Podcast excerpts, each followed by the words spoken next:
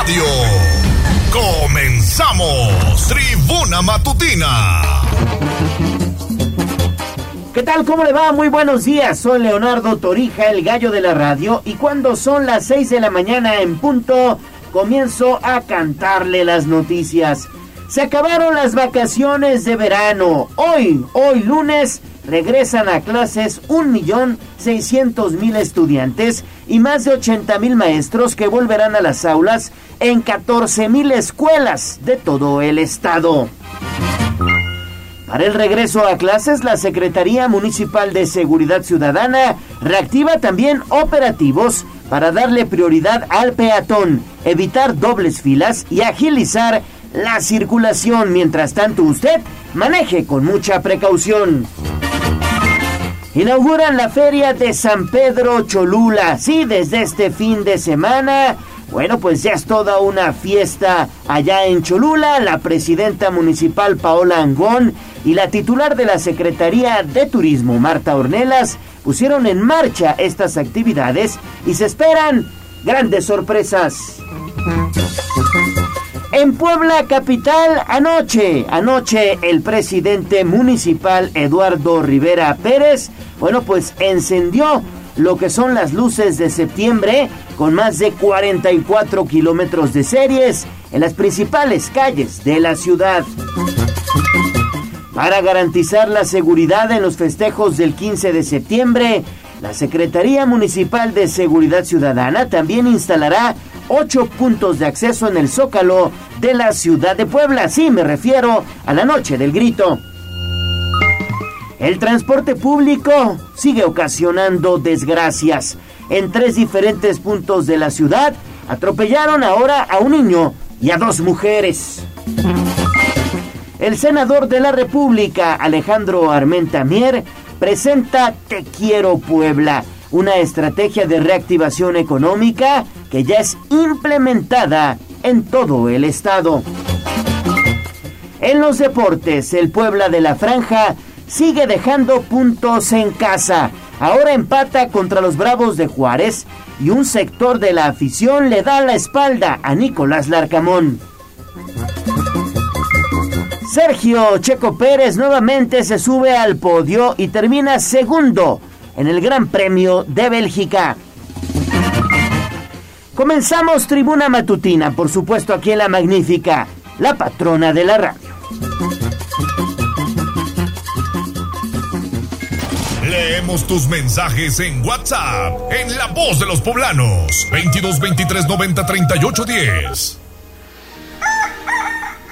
Son las 6 de la mañana con 13 minutos. Mi estimada Ale Bautista, ¿cómo estás? Muy buenos días. Muy bien, muy buenos días, animada, muy buenos días, Gallo, buenos días a los amigos del auditorio. Seguramente muchas madres de familia ya preparando el desayuno, alistándose para este regreso a clases tan esperado. Inicia el ciclo escolar 2022-2023. Y recuerde que somos su mejor compañía si va a tomar el transporte público, va en el auto particular, ya se están alistando para irse todos a la escuela hasta las 9 de la mañana, la 95.5 de FM y a partir ya de este momento 22 23 90 38 10 cualquier mensaje de voz, texto, saludo, felicitación o 242 1312. Sí, 22 23 90 38 10. Hoy será seguramente una mañana distinta no quiero decir caótica, porque eso depende de todos nosotros, los ciudadanos y los conductores de esta ciudad de Puebla. Pero si usted nos mensaja, nos mensajea, nos manda un mensajito de voz y bueno, pues evidentemente nos dice por dónde está circulando, nosotros pues también estaremos ahí poniendo nuestro, nuestro granito de arena para decirle por dónde sí y por dónde no al 22 23 90 38 10. Ya por lo menos estas primeras horas de lunes ya hay carga vehicular en algunos puntos y e irá incrementando en lo que resta de la mañana, pero recuerde utilizar el cinturón de seguridad y salir con tiempo. Salir con mucho tiempo. Pues ya le decíamos en nuestro avance, hoy inicia el ciclo escolar y vamos a los temas de educación.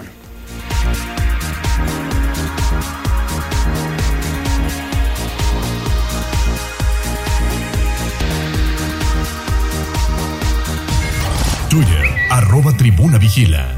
Mi estimada Ale Bautista, hoy un millón seiscientos mil niños, niñas y jovencitos regresan a las aulas aquí en la entidad poblana. Y para darnos todo el panorama de este inicio del ciclo escolar, ya está en la línea telefónica mi estimada Pilar Bravo. ¿Cómo estás, Pili? Muy buenos días.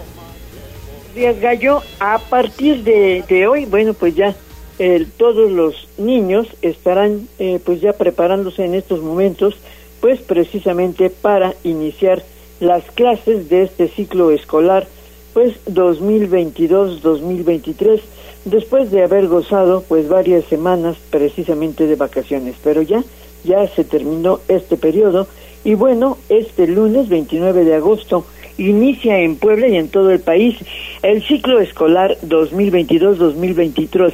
En el caso de Puebla es un millón seiscientos mil alumnos en promedio de educación básica que volverán a las aulas de forma presencial en catorce mil escuelas en todo el estado. Nada debe impedir el regreso de los alumnos y mucho menos el pago de cuotas, decía el fin de semana Melitón Lozano, secretario de Educación Pública, decía esto. nosotros estamos muy atentos porque sé que de pronto, aunque todo esté planeado, se presentan circunstancias que hay que atender, como por ejemplo esto de las cuotas, enterar que las cuotas jamás pueden ser un impedimento, una limitación para el acceso a la educación. Entonces, por otro lado, también pido la comprensión y la colaboración porque es necesario que los papás colaboren, pero de manera razonable, de manera consensuada, no impuesta, sino eh, de alguna forma acordada, eh, con las facilidades necesarias. Entonces, hago un llamado a eso para que haya comprensión de ambos, de ambas partes. Y bueno, lo importante es que todos inicien hoy su ciclo escolar.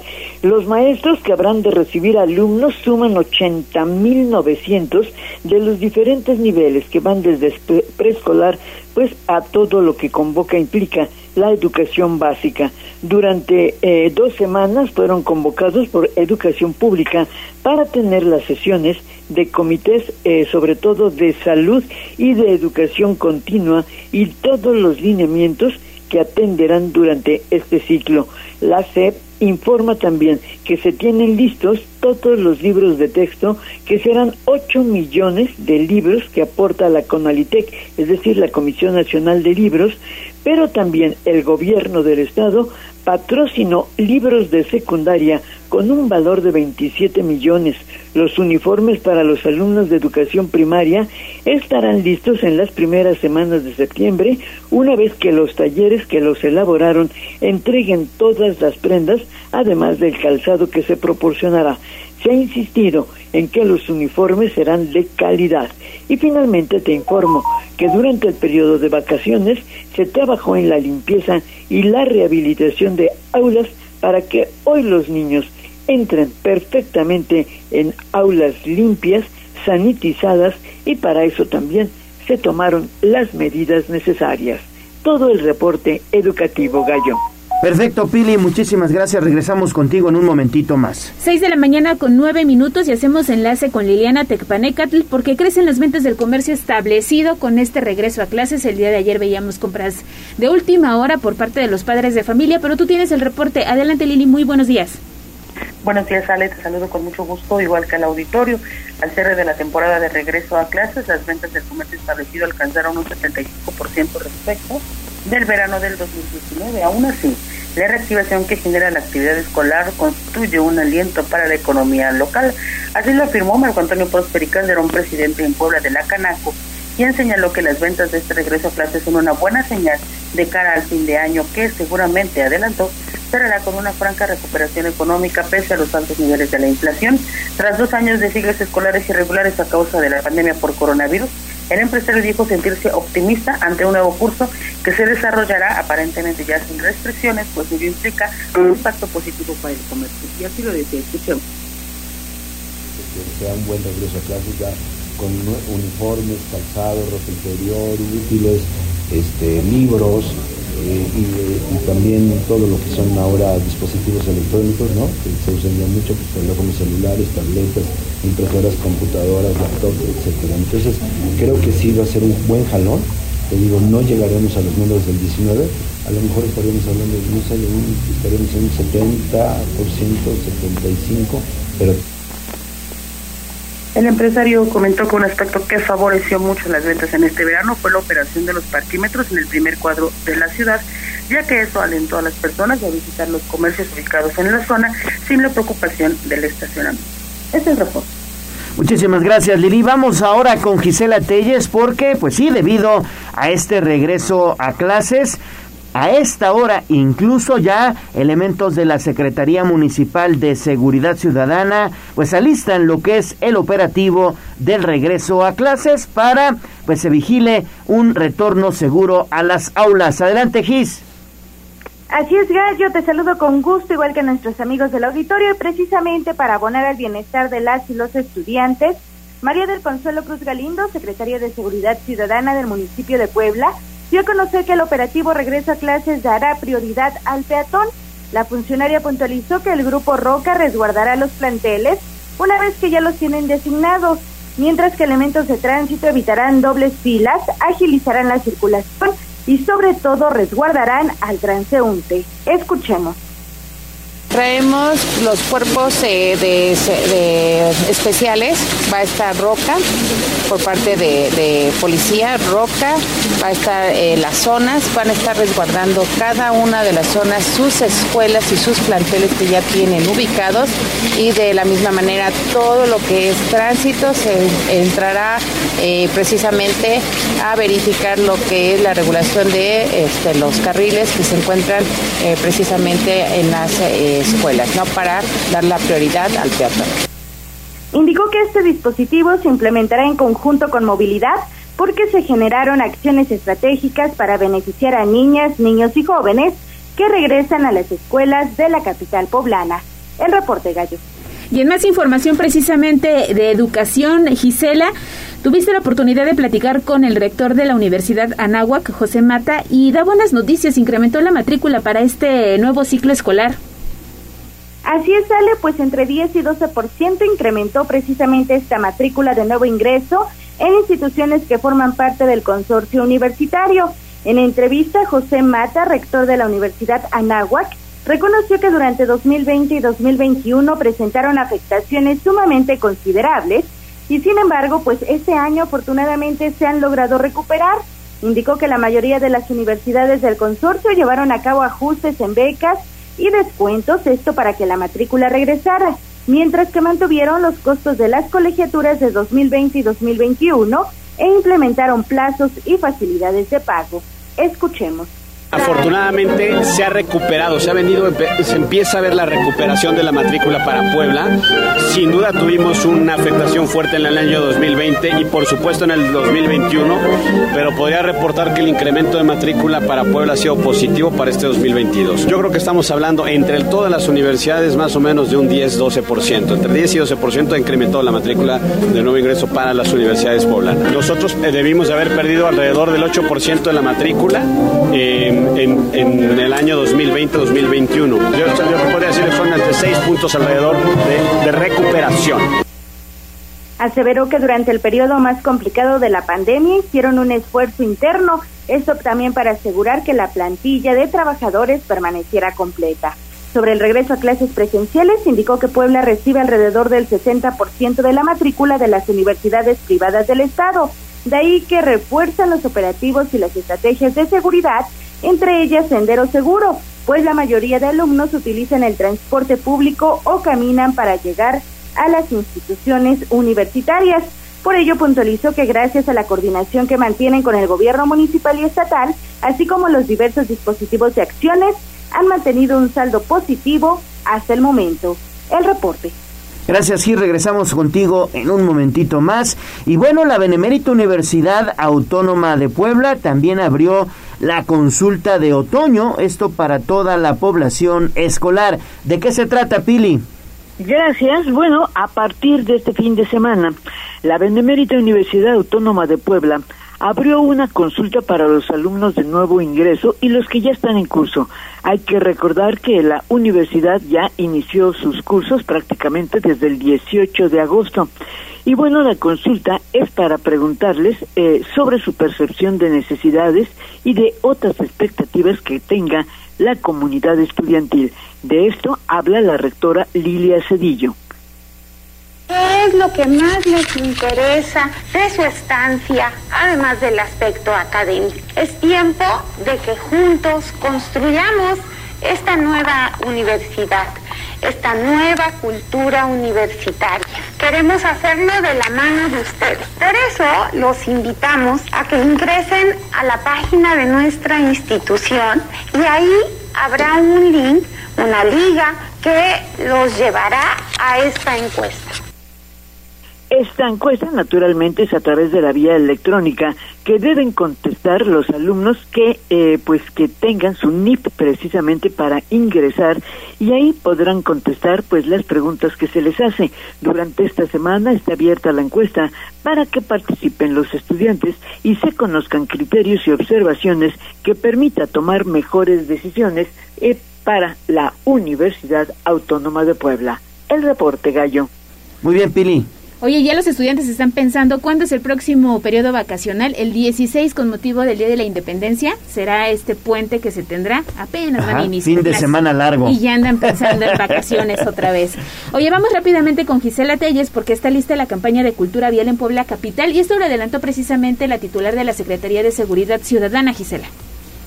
Así es, Ale, pues implementarán códigos QR en uniformes o vehículos de elementos de la Secretaría de Seguridad Ciudadana, esto como parte de las estrategias para reducir la velocidad y evitar accidentes en la ciudad. Esto lo reveló María del Consuelo Cruz Galindo, secretaria de Seguridad del municipio de Puebla. Aunque evitó dar detalles debido a que forma parte de una campaña de cultura vial que se lanzará antes de la primera quincena de septiembre, la funcionaria informó que el QR será visible para que las y los ciudadanos tengan acceso de forma didáctica a las sanciones por falta de reglamento y también los beneficios de pagar en cinco días. Así lo decía. En efecto, vamos a establecer unos códigos QR para que el, ciudadano, en el momento que tenga en presencia un agente de, tránsito o una patrulla, pueda tener acceso a, un, a lo que contiene de manera muy didáctica, tampoco con tanta letra, sino de una manera muy esquemática y muy didáctica para que pueda ver cuáles son las eh, sanciones, cómo, este, cuáles son los beneficios de pagar en cinco días y también evidentemente vamos a hacer una campaña de amonestación única y exclusivamente. Vamos a trabajar con el ciudadano para exhortarlos a que eh, bajen sus límites de velocidad, para que no se distraigan con eh, cualquier objeto. Cruz Galindo precisó que estas acciones las trabajan de la mano con movilidad y de ahí que se encuentran afinando detalles para reforzar primordialmente la cultura vial y se logre disminuir los siniestros que se han suscitado durante los últimos meses pues han cobrado la vida de personas de todas las edades. El reporte. Muy bien, Gis, gracias. Y bueno, ya que estamos hablando de temas viales, también se estaría aplicando en la nueva ley de movilidad un seguro obligatorio para todos los conductores, ¿verdad, Pili? Sí, fíjate que ante la constante incidencia de accidentes viales que están ocurriendo en Puebla, unas veces cometidos por el transporte público, a los que se les está aplicando ya todas las tuercas, con el retiro de concesiones, con la cancelación de licencias y con multas económicas fuertes, se hace necesario también actuar con el resto de conductores que con frecuencia se distraen, por ejemplo, con el uso del teléfono celular. Por eso, en la nueva ley de movilidad que se encuentra ya en estudio en la Comisión de Transporte del Congreso del Estado, se adoptará lo que señala la ley federal para que los conductores particulares también cuenten con un seguro obligatorio todos.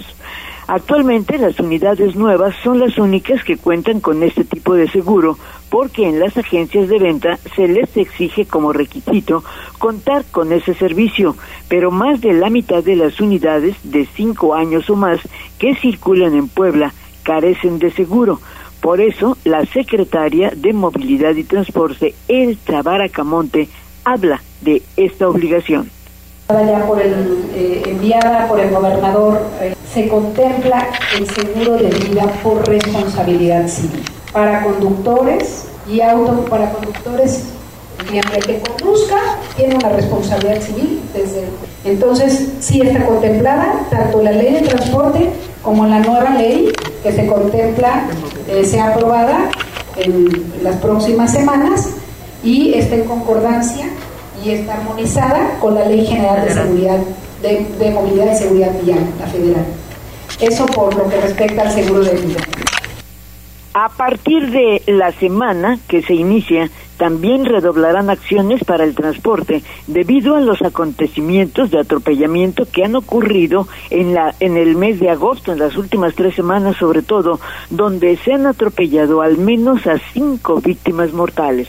Por eso, pues la necesidad de establecer coordinación con vialidad municipal, pues para vigilar hoy justamente con el arranque del ciclo escolar. El reporte. Sí, gracias Pili, totalmente de acuerdo. Desafortunadamente los eh, sucesos de atropellamientos en contra de eh, peatones pues van a la alza. Tan solo este fin de semana, unidades del transporte público atropellaron a un niñito primero y luego a dos mujeres, a una abuelita también de aproximadamente 80 años de edad. Tendremos los reportes más adelante. Sí, por lo menos tres casos el fin de semana. Oye, y el de este pequeño de 10 años de edad, muy lamentable, ocurrido ya en la zona de Xonacatepec. Tendremos los detalles. Vamos a pausa y apenas estamos iniciando Tribuna Matutina.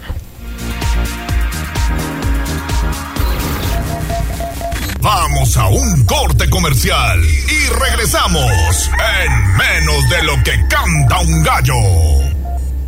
95.5 FM, 1250 AM, frecuencias magníficas. Escúchanos.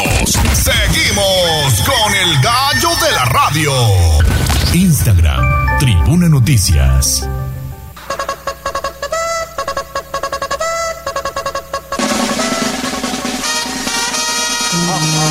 Más allá del pueblo y la zona conurbada. ¿Qué pasa en nuestras localidades vecinas? En Tribuna Matutina. 6 de la mañana con 24 minutos. Y antes de ir con la información de nuestras localidades vecinas y recién despierta, quiero informarle que en horas de la madrugada, mientras usted dormía, se habría registrado un ataque directo en contra de un hombre que iba conduciendo su vehículo acompañado de su esposa o de su pareja y una bebé. Esto en Camino Real a San Jerónimo Caleras.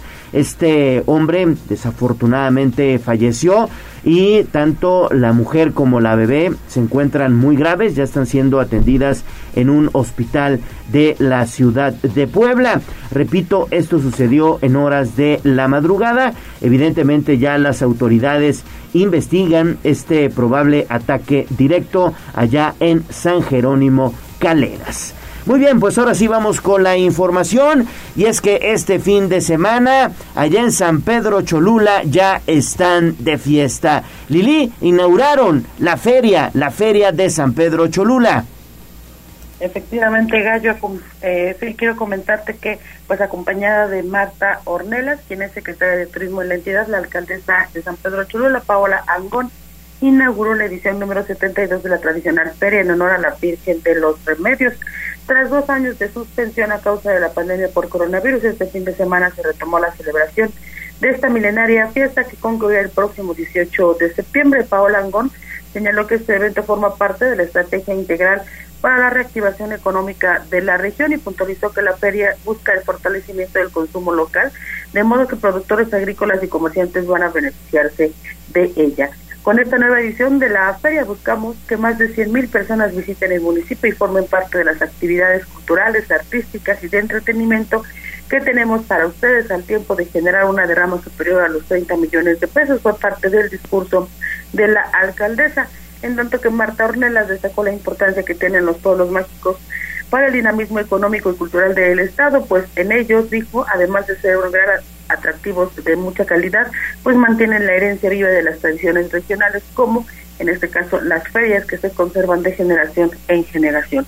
El próximo 8 de septiembre se llevará a cabo el tradicional trueque, mientras que la noche del 15 se realizará el, eh, la ceremonia del grito, actuará Alex Sintec y el día 16 de septiembre tendrá lugar el desfile escolar. Es el reporte, Leo. Gracias, gracias Lili. Y de San Pedro Cholula nos vamos a la zona de Huejotzingo porque también estuviste pendiente de esta feria de las berries, que mucha gente, fíjate Lili, no sabe que se cultivan en esta zona de nuestro estado.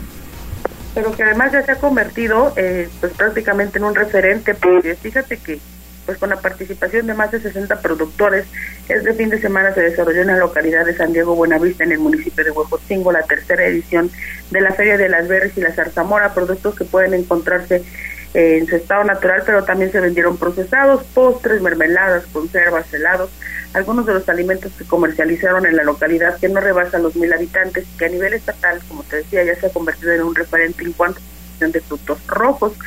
Angélica Alvarado Juárez, alcaldesa de Huejotzingo, destacó el esfuerzo de productores y organizadores, pues pese a las dificultades derivadas de la pandemia, esta feria tiene cada vez más impacto tanto en beneficiarios como en el número de visitantes. Y así lo decía. Toda su familia. Esta feria es una feria completamente familiar. Está diseñada precisamente para apoyar a los productores locales. Hoy la derrama económica no se la llevan las autoridades locales como antes hacían o que venían y hacían negocio con los stands. Hoy los productores son quienes a través de la venta que hacen pueden demostrarle a los turistas todo lo que se está haciendo aquí en Huejotzingo la presidenta comentó que esta clase de eventos buscan reactivar la economía de la región a través del turismo, pero sobre todo permitiendo que los campesinos aumenten sus ingresos al contar con un canal directo de venta al consumidor sin necesidad de intermediarios. Durante la inauguración del evento se entregaron 56 cheques a igual número de productores agrícolas que sufrieron alguna pérdida en sus cosechas, esto a causa de las lluvias. Los apoyos fueron otorgados por la Secretaría de Desarrollo Rural en el Estado. Es el reporte. Oye, riquísimo, eso que dice de las mermeladas. Y veía unos pies que se me antojaron, me quedé con las ganas, pero podemos ir a visitarlo un fin de semana. Además, no está muy lejos de Puebla Capital. Muchas gracias, Lili. Y fíjate que la Feria de las Berries fueron 50 expositores de frutos rojos. ¿Cuáles son los frutos rojos? Frambuesa. Mmm, deliciosas. Mora. Mm. Zarzamora. Sí. Fresas, a mí me encanta la fresa. Sí, también digo, sí, es un producto que a muchos nos gusta, además muy versátil.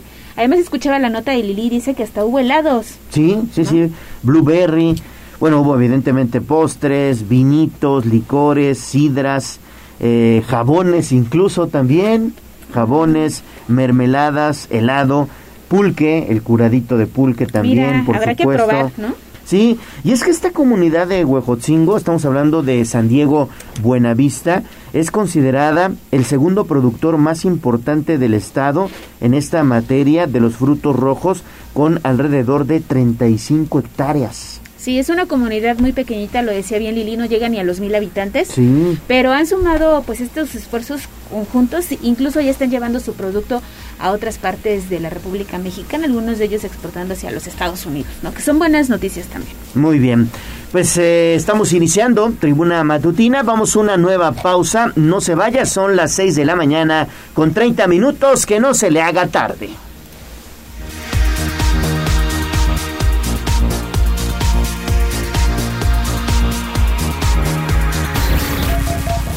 Vamos a un corte comercial y regresamos en menos de lo que canta un gallo. 95.5 FM, 12.50 AM, frecuencias magníficas. Escúchanos. Seguimos con el gallo de la radio. Leemos tus mensajes en WhatsApp, en La Voz de los Poblanos, 22 23 90 38 10. Esta es la voz de los poblanos. En Tribuna Matutina también te escuchamos.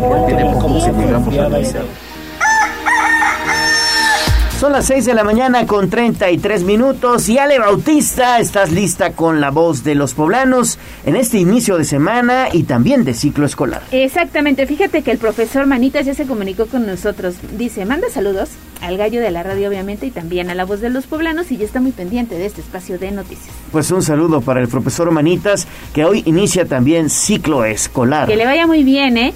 También fíjate que Trinidad Domínguez nos está pidiendo apoyo para dar difusión a un servicio social. Dice que el 28 de agosto, es decir, el día de ayer, aproximadamente a las 9 de la noche con 20 minutos, encontró una cajuela de motocicleta en el puente de Avenida Las Torres, subiendo la vía Tlisca y con sentido hacia la 11 Sur.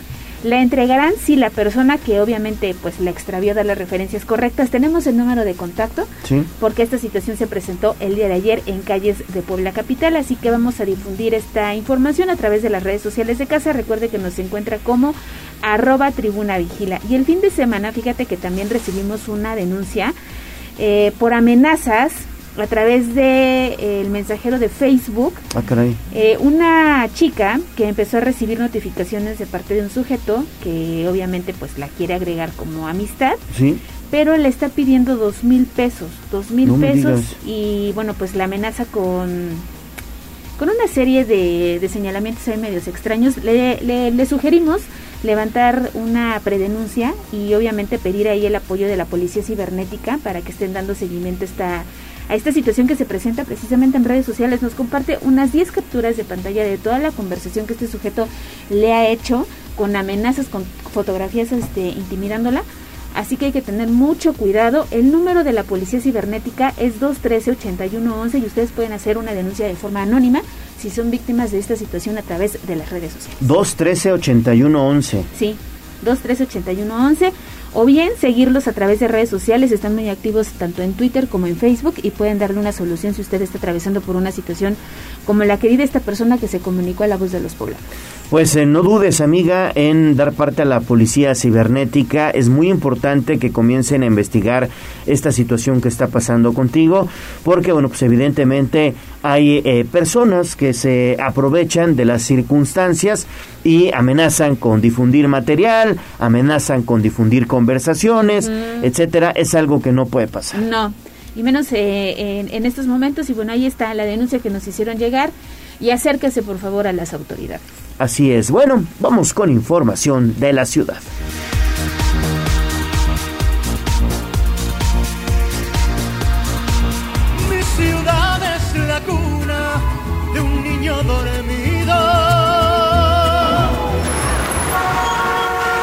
Hablemos de nuestro pueblo. El reporte de la capital poblana. En Tribuna Matutina. 6 de la mañana con 36 minutos. A ver, vamos con todo lo que ya se está preparando. Si bien hoy es el inicio del ciclo escolar, pero las autoridades, tanto del Estado como del municipio, también están preparando ya prácticamente a marchas forzadas las fiestas patrias. Y se está planeando operativo, operativos importantes en la ciudad de Puebla para evitar cualquier situación que ponga en riesgo a los ciudadanos. ¿No es así, Gisela? Nuevamente, buen día. Así es, Gallo, pues serán ocho puntos de acceso los que establecerá la Secretaría de Seguridad Ciudadana durante los festejos del 15 de septiembre en el Zócalo de la ciudad. Esto lo informó María del Consuelo Cruz Galindo, titular del área. En entrevista, la funcionaria destacó que trabajan coordinadamente con el gobierno del estado y la federación y por ello pues habrá presencia prioritaria de elementos de seguridad en el primer cuadro de la capital poblana, esto debido al gran número de visitantes que se esperan. Asimismo, dio a conocer que durante los próximos días darán a conocer los cierres viales y las vías alternas para evitar afectaciones a la circulación, así como los objetos que serán prohibidos ingresar para evitar molestias. Así lo decía. Vamos a tener la presencia eh, prioritaria en el centro histórico porque pues es cuando se va a hacer un gran tumulto de, personas que van a estar circulando. Eh, eh, traemos una coordinación con la Secretaría de Gobernación, precisamente atendiendo al, a lo- todo los, lo- la verbena que se va a establecer. Y nosotros vamos a establecer un control de ocho puntos de acceso a lo que es la, la, la plancha principal del Zócalo y en esos puntos vamos a hacer eh, la comunicación previa y oportuna de las restricciones para ingresar precisamente a, lo que es el evento eh, eh, el central.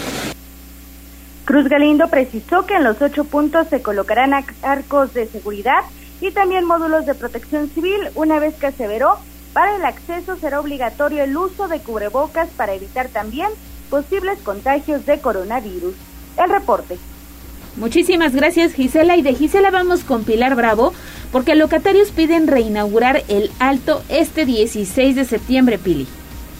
Los comerciantes del mercado del Alto confían en que muy pronto el Ayuntamiento de Puebla y el Gobierno del Estado puedan terminar las obras de remodelación que llevan varios meses y que les surge debido a que con las lluvias se les imposibilita trabajar de manera regular. Armando Mente, dirigente de los comerciantes de antojitos y comidas de ese lugar típico, están agradecidos con el gobierno que en más de 60 años no habían reparado ese lugar y que se encontraba muy deteriorado por el paso de los años. Esto es lo que dice. Somos un colectivo de los barrios fundacionales de la ciudad de Puebla este, y que eh, queremos expresarle al señor gobernador nuestro reconocimiento nuestro agradecimiento por haber recuperado las partes históricas, la parte, estos lugares donde se fundó la ciudad de Puebla. creemos que es importante para los poblanos darle el valor que tiene el haber recuperado la parte donde se funda la ciudad de Puebla, sobre todo porque estaba oculta y si no oculta, bueno, la estaban explotando algunos empresarios privados para beneficio personal. El haber tomado esta decisión el gobierno creo que beneficia a todos los poblanos.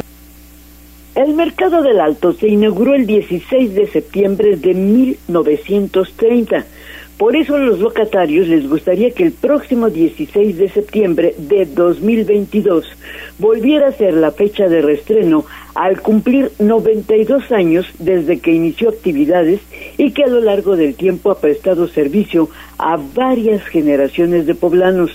Para las obras de rehabilitación se ha tenido la intervención del INA, de Obras Públicas del Ayuntamiento y del Gobierno del Estado, que facilitó los recursos económicos para que se llevara a cabo el rescate de este lugar, que es parte de la superficie de la Fundación de Puebla. El Mercado del Alto seguirá siendo de comida típica, pero sitio de reunión de mariachis, tríos y ahora hasta de bandas norteñas.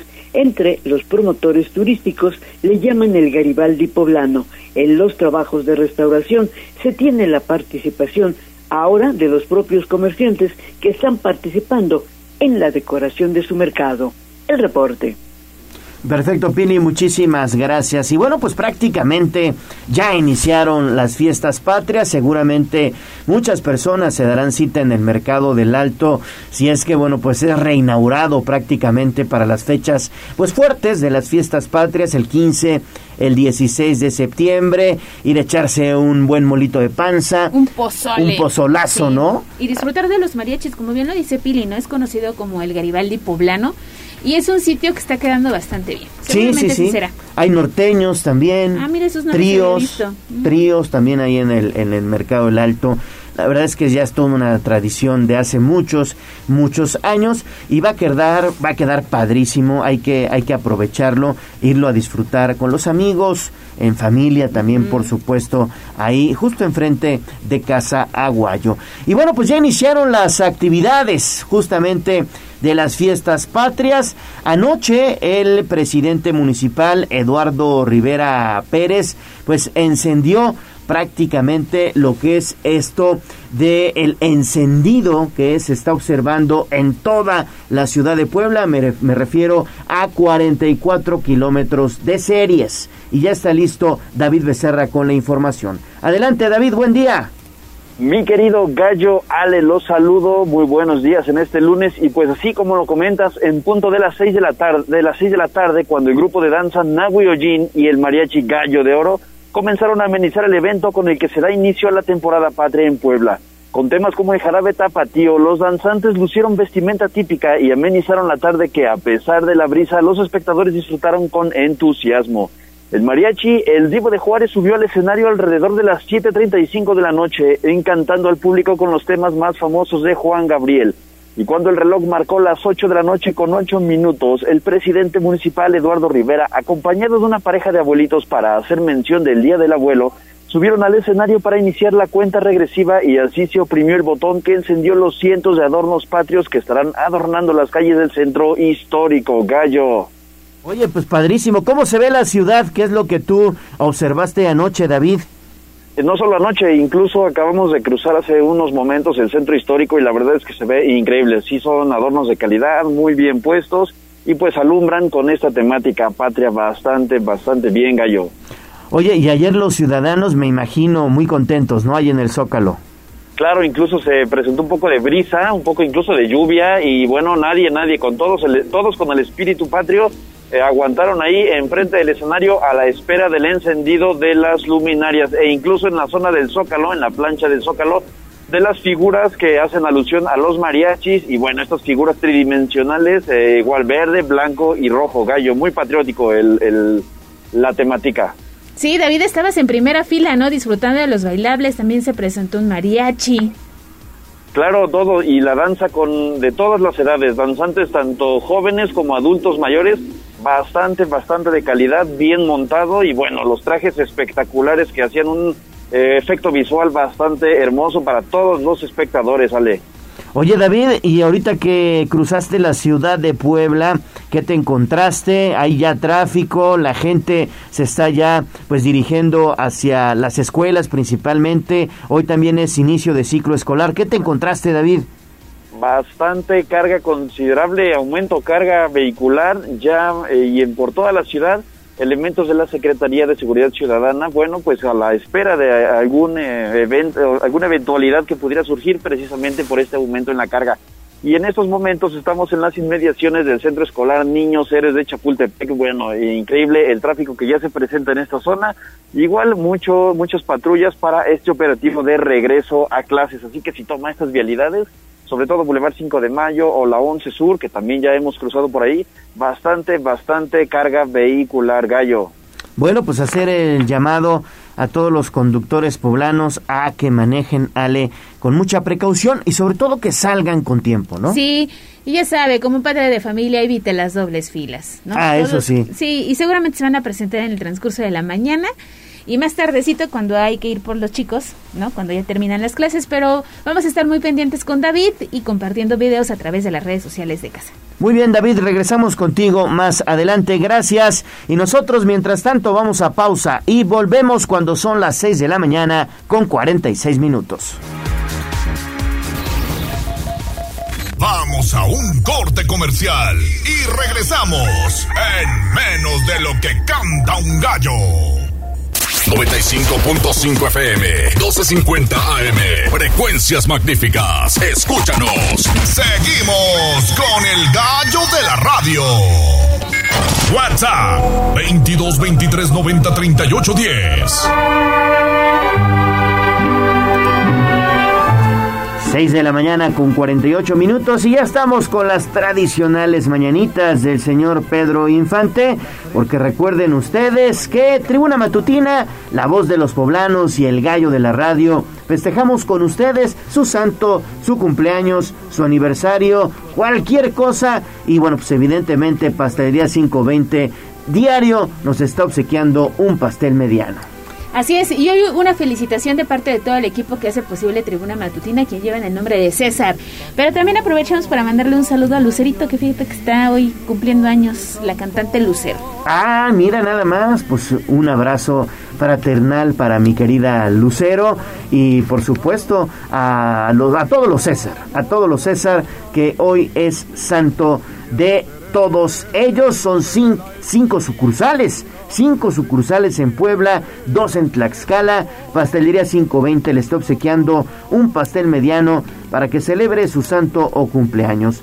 Pastelería 520, la tradición de una nueva generación. Puede encontrarlos en 520.mx y usted ya puede ponerse en contacto con nosotros si es que desea ese pastel mediano. Pues fíjate que ya tenemos mensajes, así que seguramente esta persona que ya se empezó a reportar será la ganadora de este pastel que está a punto de salir del horno. Perfecto.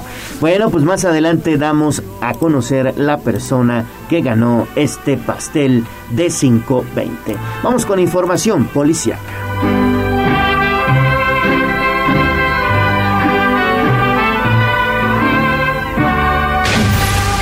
Sitio web código rojo.mx. Y basta ya. Desde la barrera, respeta la cinta de precaución y para bien la oreja. Comienza la nota roja en tribuna matutina. 6 de la mañana con 50 minutos y vamos con información de la nota roja porque desafortunadamente se lo dábamos a conocer al inicio de este programa.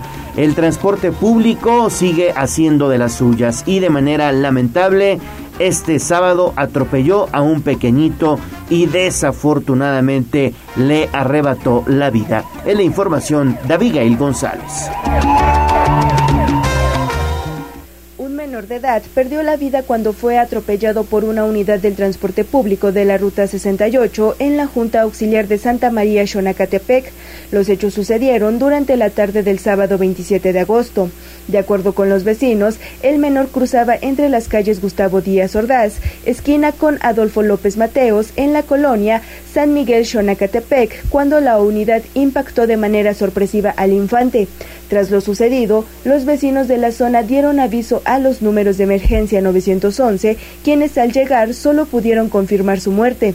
Por su parte, los elementos municipales procedieron al acordonamiento de la zona. En el lugar, la unidad fue abandonada por el conductor, quien se dio a la fuga. Minutos más tarde arribó personal de la Fiscalía General del Estado para el levantamiento del cadáver. La víctima vestía pantalón de mezclilla, playera azul marino y tenis negros con franjas blancas.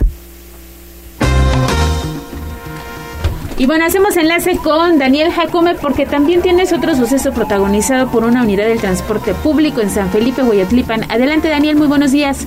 Hola, ¿qué tal? Muy buenos días. Efectivamente, una mujer de la tercera edad falleció tras ser atropellada por una unidad del transporte público en inmediaciones del Mercado Hidalgo al norte de Puebla Capital.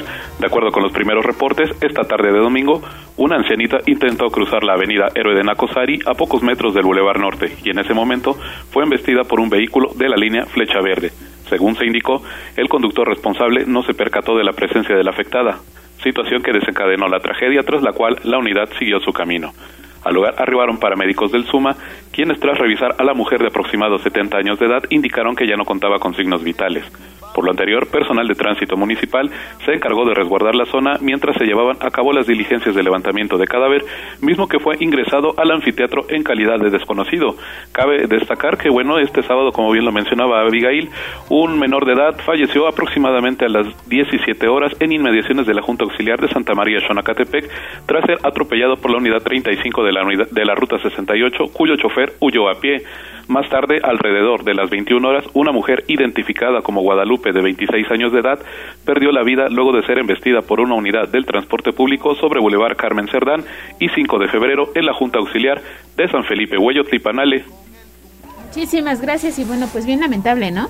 No, sobre todo esto ya enciende las alertas, los focos rojos, porque como bien lo decía Pili al inicio de esta emisión, cada vez son más frecuentes los accidentes u atropellamientos en donde se están viendo involucrados los choferes del transporte público. Y la Secretaría Estatal de Movilidad y Transporte ya está tomando cartas en este asunto. Cada vez estarán incrementando más los operativos para detectar si no están conduciendo en, eh, con intoxicación etílica, en algún eh, grado de intoxicación etílica, o también si no han consumido drogas o sustancias prohibidas. Sí, como lo vimos la semana pasada, ¿no? Que al menos cinco conductores dieron positivo pues al consumo de, drogas. Le pasamos la información en este espacio de noticias. Ahora, el, el, día de ayer también empezó a circular el video del momento en el que este pequeñito fue atropellado. Lamentable. Sí, y decían, bueno, es que el menor cruzó sin la mayor precaución en este punto. Lo cierto es que las unidades del transporte público tampoco están respetando los límites de velocidad en calles en las que se puede circular a 30, 50 kilómetros, ¿no? Y lo hemos visto. Entonces digo, el tema nos daría mucho de qué hablar. Lo cierto es que hoy un menor perdió la vida a consecuencia de este hecho lamentable ocurrido el fin de semana. Ojalá que si usted tiene alguna opinión, se ha encontrado con alguna situación de este tipo, nos pueda hacer llegar el comentario. Y hoy también les mandamos un saludo a los eh, amigos del transporte público del volante porque regresó la, ruta 2000 que cubre un derrotero importante del sur de la ciudad hasta la zona de la Margarita. Ah, sí. Ya había desaparecido la ruta ya regresó. ya regresó, ahora son combis. Pero mucha gente seguramente recuerda la ruta 2000. Sí, sí, sí, yo la recuerdo. Te, subiste en algún momento de tu vida en la esta ruta, ruta 2000. porque te digo, cubre un derrotero bien importante y hoy regresan así que un saludo a los amigos del volante y recuerden hacerlo con la mayor precaución para evitar hay alguna situación, ¿no? Lamentable. Sí, Cuídense mucho también y manejen con precaución. Vamos con el primer bloque de la información deportiva. Arroba Tribuna Deportes. En Tribuna Matutina, fútbol, béisbol, box, lucha libre, automovilismo y todo el mundo del deporte. Play Ball en Tribuna Deportes. Faltan cuatro minutos para las siete de la mañana y ya está listo Ernesto Romero y la sección deportiva. Adelante, Neto. ¿Qué tal, Gallo? ¿Qué tal, Ale? Muy buenos días. Buenos días a todo el auditorio. Vamos con el avance de la información deportiva y comenzamos con el Puebla porque pues se ha convertido en el rey del empate. Otra vez desperdició una oportunidad en par de ocasiones el pasado viernes luego de igualar a dos tantos ante el conjunto de los Bravos de Ciudad Juárez. Y es que Maxi Araujo pues había puesto en ventaja al conjunto camotero apenas a los dos minutos, pero vino la primera igualdad del equipo fronterizo. Posteriormente, Martín Barragán, quien ha sido un revulsivo importante del conjunto camotero, prácticamente Nicolás Larcamón ha registrado su carrera, ponía de nueva cuenta en ventaja al conjunto poblano por marcador de dos goles a uno. Sin embargo, otra vez en los últimos minutos dejan eh, o permiten que el equipo antagonista consiga la igualdad en este caso a dos anotaciones para sellar el 2 a 2 definitivo, con lo cual pues sellan su sexto empate de forma consecutiva, nuevamente dejan dos unidades en el camino, pues lo cual provoca que el conjunto blanquiazul se siga rezagando en la tabla de posiciones. Así que pues después de esta jornada, el conjunto blanquiazul pues tendrá que remar contra corriente, aprovechar el hecho de que visita al último lugar de la tabla general el equipo de los Gallos Blancos del Querétaro. Algo que llamó poderosamente la atención y que ocurrió el pasado viernes en el Estadio Cuauhtémoc una vez que finalizó el torneo por primera vez desde la llegada del estratega argentino Nicolás Lercamón, pues hubo, hubo una serie de abucheos tras la obtención de ese empate y es que la afición pues mostró su malestar después de que otra vez se dejaron unidades en el camino, así que Nicolás Lercamón pues lamentó, lamentó el hecho de que haya existido por una parte de los aficionados esta serie de abucheos, recordando que pues el equipo se ha mantenido en zona de privilegio, ha clasificado a las últimas liguillas y de hecho en este momento se encuentra en zona de repechaje, si bien se ha alejado de los puestos directos a la fiesta grande, pues el equipo ocupa por lo menos la octava posición que si hoy terminara el torneo le permitiría ser local en zona de repechaje. Vámonos con el resto de resultados porque el América, mientras el Puebla decíamos Liga seis empates, el América Liga seis victorias después de derrotar como visitante al conjunto de Mazatlán. Sin embargo, pues tienen todavía un partido pendiente, por eso es que todavía no les alcanza. Bueno, pues ya se cortó la llamada con esto, bueno, pero prácticamente eso es lo que queríamos escuchar. El América, el equipo grande del fútbol mexicano, llega a seis, seis victorias en fila. Mientras tanto, el Puebla de la Franja son seis, pero seis empates en fila. Oye, sí que la afición, pues no está tan, no está tan contenta, pero ya más adelante en punto de 7.30 estaremos hablando de toda la información deportiva y dejamos ya al gallo que disfrute esto del América. el gallo que anda como pavo real. Exactamente. Oye, tenemos saludos, saludos para el señor Miguel Popocatl, ya se comunicó, dice, hola Ale y Leo, muy buenos días, Tribuna Matutina, presentes en el mejor noticiario mañanero, que tengan un bendecido inicio de semana. Saludos. Saludos a don Miguel Popoca y que tenga un excelente inicio de semana. Pausa y volvemos.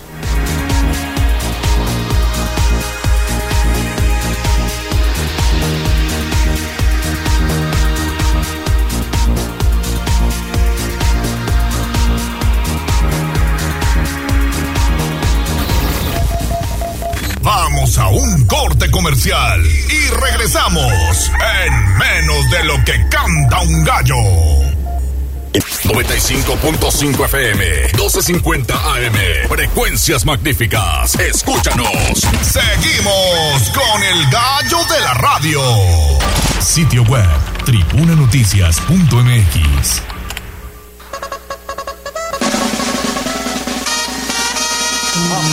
Más allá del pueblo y la zona conurbada.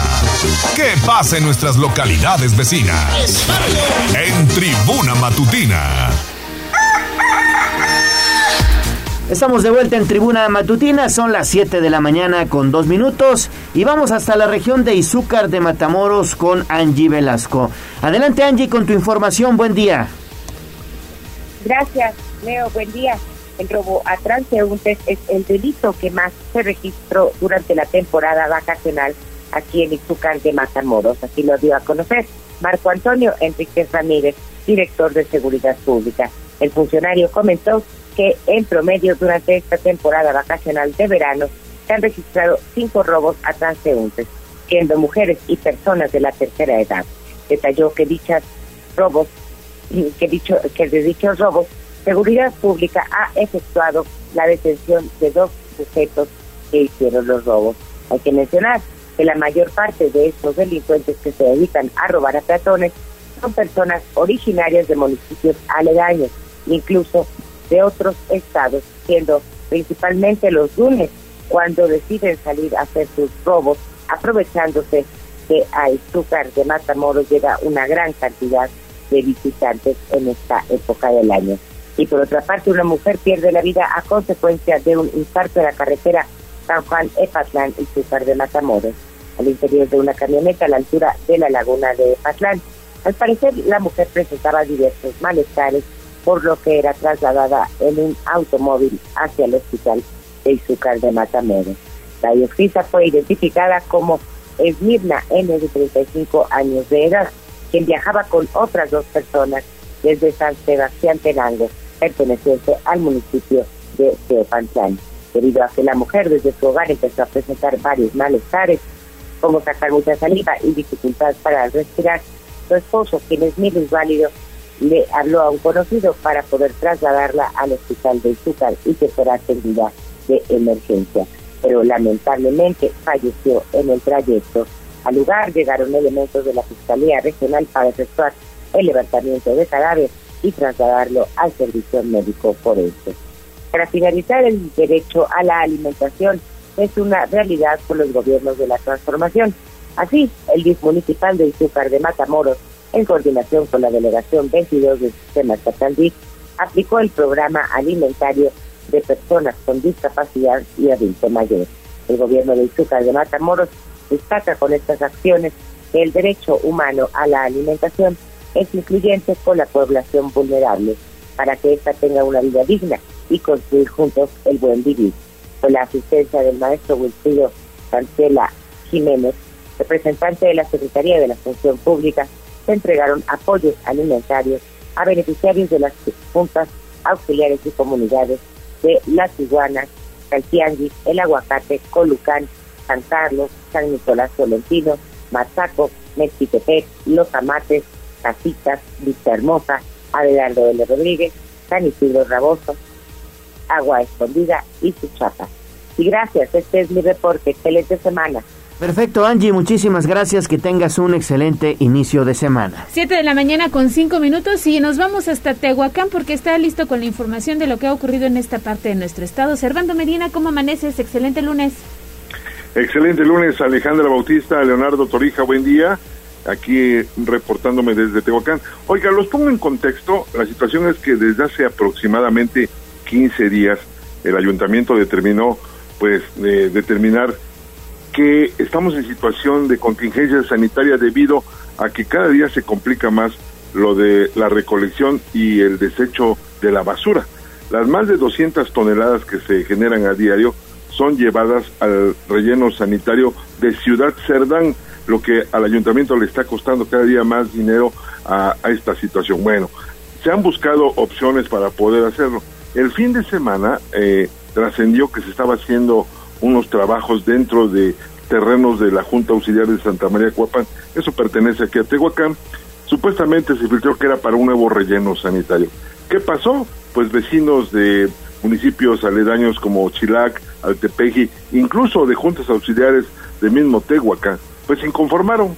No quieren que se haga esto porque ellos dicen que se les va a contaminar a pesar de toda la tecnología que pongan. Bueno, el ayuntamiento determinó suspender esa obra, aunque eh, aclaró el presidente municipal Pedro Tepole que él no tenía conocimiento de que estuviera haciendo algo bueno. Pues a la suspensión de esta obra que se estaba desarrollando en terrenos de la Junta Auxiliar de Santa María Cuapán, luego que esto provocó inquietud en la población y en autoridades de municipios aledaños, se llevó a cabo una mesa de trabajo con representantes de Tehuacán, Altepeji, San Gabriel, Chilac, los ramales de agua en Chilac, que son grupos organizados que controlan el agua de esos lugares, así como vecinos de San Marcos de Coxla, Santa María Cuapan y delegados de gobernación del estado, en donde se acordó suspender los trabajos de tal obra.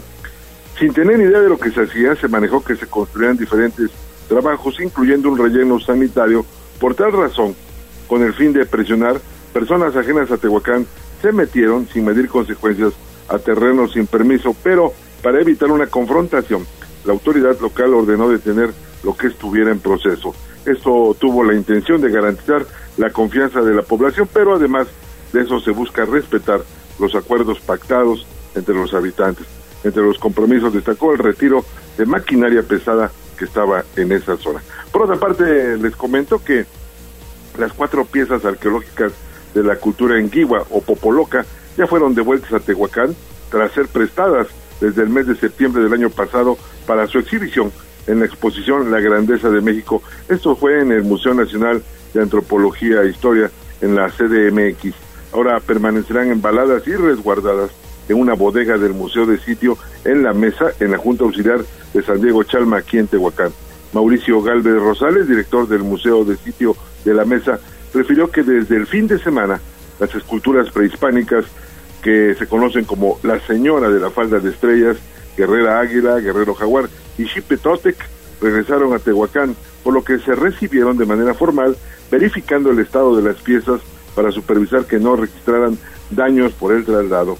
Tras revisarlas, se llevaron a una bodega del museo de sitio en donde permanecerán resguardadas hasta que se puedan concluir los trabajos de remodelación del lugar para que ya se puedan exhibir. Probablemente será en próximas fechas que podría liberarse el recurso para la rehabilitación del museo, por lo que se contempla que sea a mediados de septiembre que se inicien los trabajos de reparación del daño que presenta el domo y filtraciones además de otras acciones de iluminación, así como detalles para que el espacio esté en condiciones óptimas. Tentativamente podría ser el mes de noviembre o antes que concluya el año, cuando se pueda abrir al público el museo de sitio una vez que quede remodelado, para que las personas puedan apreciar estos monolitos prehispánicos, en tanto la gente puede visitar en estos momentos la zona arqueológica de la mesa. De la colección de 110 piezas con las que cuenta el museo, se agregarán 20 más que son de los descubrimientos que se han hecho durante la exploración de la zona arqueológica de Tehuacán. Hasta acá mi reporte y que tengan un excelente inicio de semana. Muy bien, Servando, muchísimas gracias y también que tengas un excelente inicio de semana. Ale. Vamos a continuar con la información. Ya tenemos en la línea telefónica, hoy toca entrevista, ¿no? Hoy toca colaboración y vamos pues con ella. Instagram, Tribuna Noticias.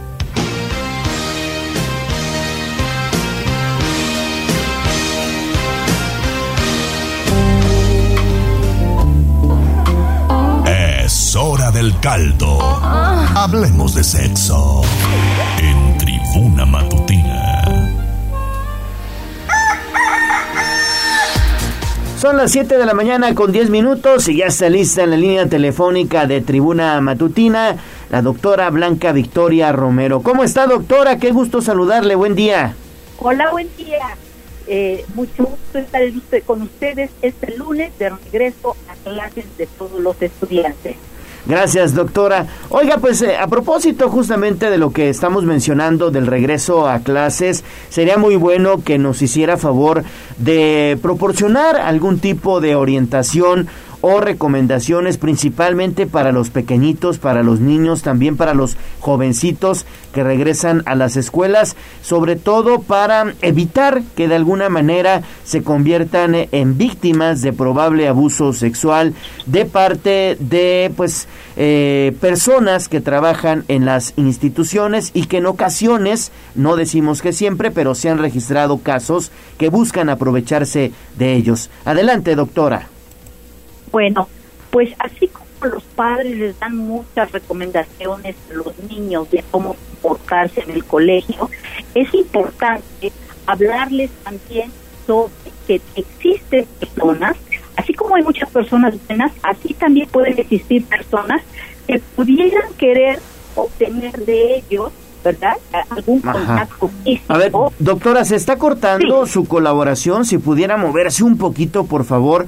Se está, se está cortando su colaboración y bueno, pues es importante escucharla bien, sobre todo para que nuestros amigos del auditorio pues estén eh, también conscientes de la situación. A ver, doctora, a ver, adelante, por favor. Ahí está. Bueno, sí, estoy ya en otro lugar. A ver, adelante.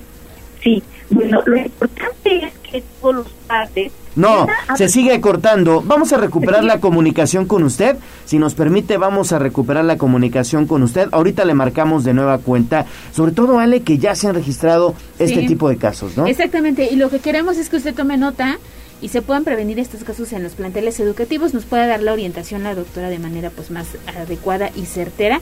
Y vamos a retomar la comunicación con ella. Mientras tanto, fíjate que hay un evento bien importante, porque la NASA lanza hoy el cohete espacial Artemis 1 van a llevar a cabo una nueva pues hazaña sin tripulación en una emisión de seis semanas alrededor de la Luna y de regreso a la Tierra. Hay una transmisión en vivo por parte de la, de la NASA. Este despegue se va a realizar hoy en punto de las 8.33 de la mañana desde Florida, así que estamos muy atentos a través de redes sociales de qué es lo que pasa en estos temas que obviamente llaman mucho la atención. Ya lo están preparando el despegue, ¿eh? Ya, lo están preparando, prácticamente están a minutos, ¿no? Sí, 8.33 de la mañana desde la zona de Florida está programado este despegue seis semanas, mira, alrededor de la Luna y de regreso. Oye, imagínate todos los datos que van a recolectar en este viaje a la Luna y que después nos estarán eh, compartiendo, ¿no? De todo lo que encontraron allá en el espacio. Sí, además hay que destacar que no llevan tripulación, es únicamente, bueno, pues, pues la nave que va a recabar estos datos, pero sin duda es importante. Oye, ¿cuándo fue la última vez que el hombre pisó la Luna, no? Sí, Sí, sí, sí, eso es muy, muy importante porque, bueno, pues la última vez fue prácticamente eh, de, de, lo, de lo que más se ha venido difundiendo es eh, prácticamente hace dos, tres años que eh, han, han, hecho misiones a la Luna, pero que este tipo de misiones de, digamos, viajar todo lo que sería la circunferencia de la Luna, y encontrar, por supuesto, ahí todo lo que ya se, se puede observar a partir de las imágenes que nos han venido compartiendo en la NASA. Imagínate qué es lo que no van a encontrar en este sitio. Vamos a estar bien pendientes del lanzamiento y sobre todo también de la información que traigan a tierra. Exactamente. ¿Hay mensajes? Sí, tenemos mensajes de voz. Recuerda que estamos recibiendo 22 23 90 38 10 ahí cualquier saludo, comentario. Y mira, vamos a escuchar. Saludos, tribuna matutina. Feliz regreso a clases. Ya está muy pendiente. Órale, qué padre. Sí. Qué padre. Un saludo y que sea un excelente regreso a clases para todos ustedes, que la pasen muy bien, que disfruten la mochila, los amigos, el lunch, los maestros, porque yo me parece que muchos eh, pequeñitos a lo mejor no durmieron bien de que estaban ahí con... Estaban emocionados. Mañana me voy, Sí, les mandamos un saludo y que sea un excelente día para ustedes. Excelente día para todos. Bueno, hemos recuperado la comunicación con la doctora Blanca Victoria Romero, nuestra sexóloga de cabecera, y nos decía, doctora, que es importante tomar en cuenta en este regreso a clases para evitar abusos de carácter sexual. Adelante. Sí, bueno, en primer lugar, los niños están muy emocionados eh, por regresar a clases y se abrazan, se tocan y, se dan muestras de, mucho afecto. Pero también los padres deben decirles que ellos deben conocer hacer de las caricias, eh, cuando ellos dan caricias, abrazos, besos a sus compañeros, antes de hacerlo, deben preguntarle a su amigo, a su amiga, si les permite darles un abrazo, les permite darles un beso en la mejilla, porque ellos tienen que aprender desde pequeños a saber con quién pueden compartir alguna parte de su cuerpo. Es decir, un abrazo, una caricia, tomarse de las manos. Pero que también existen partes íntimas que están protegidas, que son sus genitales, y esas partes no las pueden compartir nadie. Y sí tiene derecho a tocarles si ellos no, no, no, no lo quieren. Es decir, esas partes deben ser muy cuidadas, muy protegidas, y los niños de todas las edades deben aprender a ser asertivos, aprender a decir, no, eh, esto no, no, no, no, quiero que me toques de esta manera, si los niños se detectan al alguien, algún trabajador, algún tutor, nos toca de una manera incómoda, ¿verdad? Este, avisarlo inmediatamente a los padres. Pero recordemos que a veces los niños son muy ingenuos, incluso los adolescentes a veces también están en la, en la pubertad y están descubriendo, ¿verdad? Muchas cosas interesantes. Pero es importante que sepan distinguir de caricias caricias no permitidas, caricias cómodas aunque sean agradables esas caricias, a quien sí las pueden permitir y no. Entonces, es importante que los padres hablen con ellos, que no tengan miedo y decirles que, bueno, el colegio por lo general es un lugar seguro, pero en ocasiones a veces puede existir alguna persona que pudiera querer tener un acceso a ellos, sobre todo una persona mayor, prometiéndoles algún algo regalo, algo, eh, alguna sorpresa, pero también los padres les digan que los secretos que tienen que ver con su cuerpo, el no le digas a sus padres, eso no es permitido. Eh, es importante que los padres tengan una muy buena comunicación con los niños y si descubren ¿verdad? Los padres que el niño está teniendo o ha tenido algún contacto de ese tipo, no, no, no regañarlo, no gritarlo, sino primero decirle gracias por confiar en mí, por decirme todo esto y te voy a apoyar. Es importante que los padres este, quiten todos esos temas acerca de hablar de la sexualidad, porque eh, precisamente los niños son los que más probabilidad tienen de ser abusados pues nos quedamos con eso entonces y si gusta profundizamos más la próxima semana en torno a este importante tema. Adelante, Ale Bautista.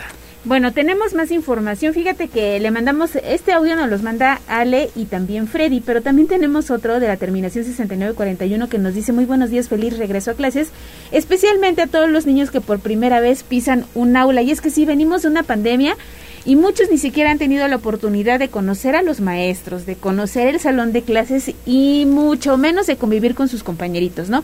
Así que les deseamos un excelente inicio de ciclo escolar. Un excelente inicio de ciclo escolar, así es. Vamos a pausa regresamos con más, no se vayan.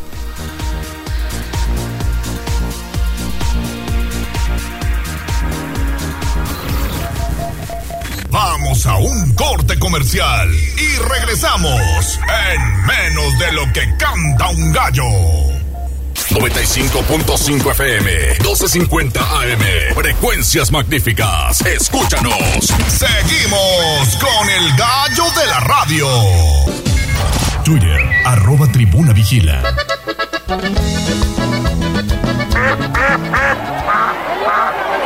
Se No te hagas pato. Vamos con información de la política.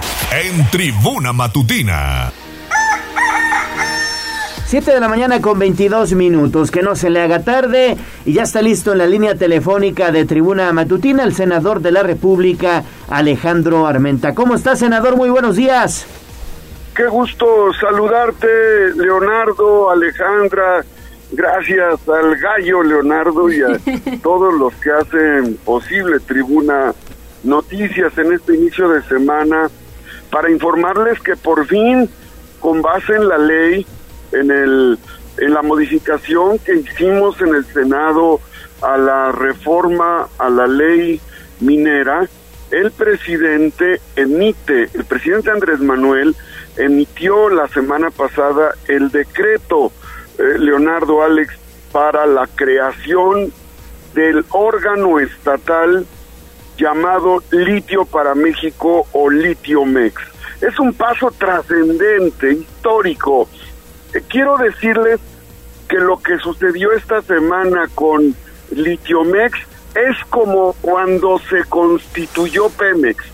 Así, eh, el hecho que sucede esta semana es como cuando se constituyó en esos términos la Comisión Federal de Electricidad.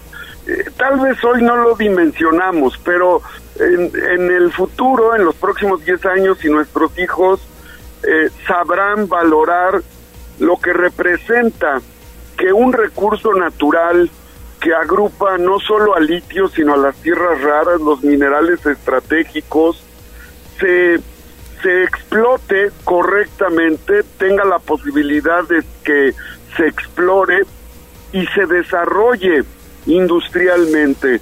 En lugar de vender el litio como arena de río, como estaba planteado antes de la ley, eh, que los extranjeros, las empresas extranjeras, se llevaran el litio como arena de río a centavos de peso, con esta empresa vamos a tener la posibilidad de vender el bromuro y cloruro de litio, que son los derivados de la litioquímica básica y secundaria, que tienen un valor en el mercado en dólares. Y que Elon Musk, para que no digan que Alejandro Armenta con el libro La, la importancia del litio en México, editado por Porrúa, solo lo dice, Elon Musk, el dueño de Tesla, el dueño de las empresas aeroespaciales. El hombre más rico del mundo ha comentado que industrializar el litio es como imprimir billetes. Dice él, es un negocio altamente lucrativo. Así es que eh, México ha dado un paso gigante, gigante. Ya se habla de la producción de autos eléctricos nacionales entre Bolivia y México, es decir, que México tenga su marca de autos eléctricos. Eso sería fabuloso. Y claro que el hecho de que Puebla pueda ser la capital del auto eléctrico es una realidad. Así es que eh, yo estoy muy contento porque he sido parte desde el 2019, eh, tuve en mis manos después de solicitarlo formalmente en transparencia las 31 concesiones mineras de litio, descubrimos que se había entregado el litio a empresas extranjeras, presentamos la iniciativa para recuperarlo, el presidente tomó la iniciativa a través de Rocío Nale y hoy es una realidad y hoy se da un paso gigante, gigante del tamaño de la creación de Pemex y de Comisión Federal de Electricidad. Lo que debemos de evitar es el saqueo en los próximos 50, 100 años de lo que va a generar el litio para México. Noticias, senador, y lo será también para el caso de la entidad donde se han encontrado yacimientos importantes de litio. Y ya que estamos hablando de Puebla, quisiera preguntarle acerca de Te Quiero Puebla que fue presentado este fin de semana. Claro que sí, Te Quiero Puebla es una, eh, es una aportación que doy, que hago eh, a partir de los recorridos que he hecho en Puebla para eh, poder dar a conocer eh, la riqueza natural, las bellezas arqueológicas, gastronómicas. el programa Te Quiero Puebla es una serie de documentales narrado por los hombres y mujeres que en la Sierra Norte, en la montaña, en el valle, en la Mixteca, en la Sierra Negra, en la zona metropolitana, eh, son parte de nuestra riqueza pluricultural, pluriétnica, cosmopolita, y que son parte de este antecedente mesoamericano, orgullo de Puebla, de nuestra etapa colonial y de nuestro México independiente. Los artistas, los músicos, los poetas, los pintores, eh, todos los escultores, los héroes que le han dado historia y patria a México desde Puebla, con sus bellezas naturales, cascadas, ríos, lagunas, eh, con su tradición gastronómica, como son los chiles en nogada, el mole, el mole de caderas, el mole poblano, las chalupas, las semitas, los dulces, tantas cosas que hay que aportar y que desde luego es la respuesta de colaboración al llamado que nos hace el, gobernador Luis Miguel Barbosa a través de eh, el programa que él dio a conocer que tengo ganas de Puebla. Así es que colaboramos con el gobernador en esta promoción de Puebla y desde luego en ese marco de eh, Te quiero Puebla presenté mi tesis, mi tesis doctoral que en un mes voy a defender ante los sinodales del Instituto Nacional de Administración Pública, es la tesis Por Amor a Puebla. Por Amor a Puebla es una tesis, describe un modelo de administración con un concepto de gobierno humano. Ese es el propósito de esta eh, tarea que presenté el día sábado y que voy a estar eh, explicando en qué consiste este esfuerzo en materia académica y que es el resultado de mi formación profesional. Yo soy administrador público egresado de la Benemérita Universidad Autónoma de Puebla, eh, del Instituto Estatal de Administración Pública en la maestría y ahora del Instituto Nacional de Administración Pública el doctorado. Y dediqué mi tesis eh, a Puebla, aportar eh, un modelo de gobierno humano eh, con un proceso de administración bioética que rescata valores, principios, sobre todo de respeto a los derechos humanos. Ese es el concepto, esa es la idea y eso es lo que les comento a ustedes, Alex y Leonardo. Pues enhorabuena, senador, dos excelentes noticias. Que tengas excelente inicio de semana, senador Alejandro Armenta. Gracias, estoy en Alejandro Armenta en el Face, en el Twitter, Alejandro Armenta Puebla, y en el, en el Face en arroba Armenta Puebla. Gracias. Perfecto. Vámonos con el libro de la semana. Si algún día extrañaras mi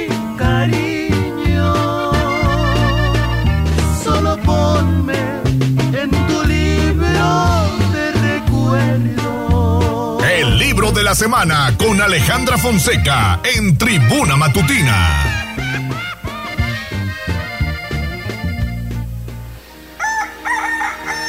7 de la mañana con 30 minutos. Tocayita, te saludo con mucho gusto este inicio de semana y arráncate con la recomendación. Sí, mi querida Tocayita, Leo, querido público y equipo de tribuna. Las cuevas son fascinantes, aunque escabrosas, pero si son el escenario de aventuras mágicas de lectura, se convierten en lo máximo porque te llevan a un mundo donde la fantasía lo es todo. No es fácil captar el interés de los niños durante un tiempo muy prolongado para llevarlos al mundo del conocimiento, pero si los hipnotizas con cuentos de cuevas mágicas donde el saber es sorprendente y divertido, tendrás el éxito asegurado. Hoy les presento el libro juvenil de 133 páginas, El origen del universo y otros secretos en la cueva de la ciencia, del galardonado periodista científico español, especialista en historia de la ciencia, Jorge Bolívar. La trama es que dos niños y dos niñas de nueve años ganaron un premio por parte de la escuela por ser excelentes estudiantes y los llevan hacia una aventura desconocida en una cueva mágica. Nos acompañan un maestro y la directora. El misterio de la cueva radica en que tiene una sola entrada y muchas salidas, y cada salida lleva a un lugar diferente donde el universo va contando su historia en tiempos distintos. Y los niños, como en una película en, en 4D, viven y aprenden de primera mano el Big Bang, la formación de galaxias, estrellas, planetas, agujeros negros y demás bailarines cósmicos que interpretan la danza del universo. Ni ganándote la lotería podría tener una experiencia así y se lo ganaron por ser alumnos destacados. Pero su aventura no se limita al aspecto espacio y tiempo, es como una lupa que amplía su aumento y cambia de materia cada vez que los niños y adultos cambian de salida y dan un paseo por la diversidad de las ciencias. Le sigue la geología del planeta Tierra para enseguida dar con la biología. Primeros primero rodeados por dinosaurios, que resulta la excusa perfecta para hablar de los tipos tan diferentes de alimentación y los contrastes entre animales y plantas que los introducen a la evolución. Y sin salir de la biología, entran a la medicina y la química para descubrir el cuerpo humano, las células, el código genético y llegar hasta lo más pequeño, el mundo de los átomos. Nuevamente la física, cerrando un recorrido redondo donde lo más pequeño y lo más grande se unen. En este mundo maravilloso que aún a los adultos nos fascina, no falta el malo. la estrella principal del cuento, el peludo monstruo de la ignorancia, que es el magnífico detalle que hace que se mantenga la atención en esta aventura del saber.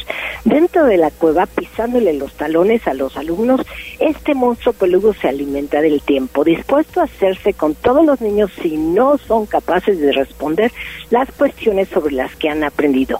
A modo de repaso final, pone a prueba los conocimientos de los intrusos y si no responden a sus preguntas de manera acertada, los encarcela para comérselos y no regresarán sanos y salvos a sus casas. Así que más vale que estén muy atentos a sus tareas antes de presentarse con la mente en blanco con una narración de aventuras llena de emociones. Este libro introduce a los niños de una manera divertida en los conceptos básicos de la ciencia actual con la seguridad de que tendrá su atención. Es un cuento plagado de humor y de alegría de vivir que ayudará a que conozcan las ideas científicas básicas mientras disfrutan de su lectura. Por eso, El origen del universo y otros secretos en la cueva de la ciencia de Jorge Bolívar es el libro de la semana. Perfecto, mi estimada Ale Fonseca, muchas gracias y que tengas buen inicio de semana, Ale. Gracias. Igualmente para todos ustedes. Pausa y volvemos. Vamos a un corte comercial y regresamos en menos de lo que canta un gallo. Seguimos con el gallo de la radio.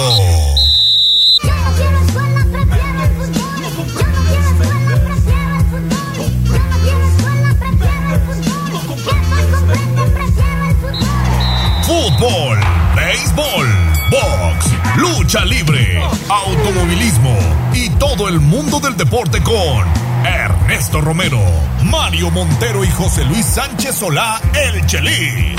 Béisbol. Fútbol.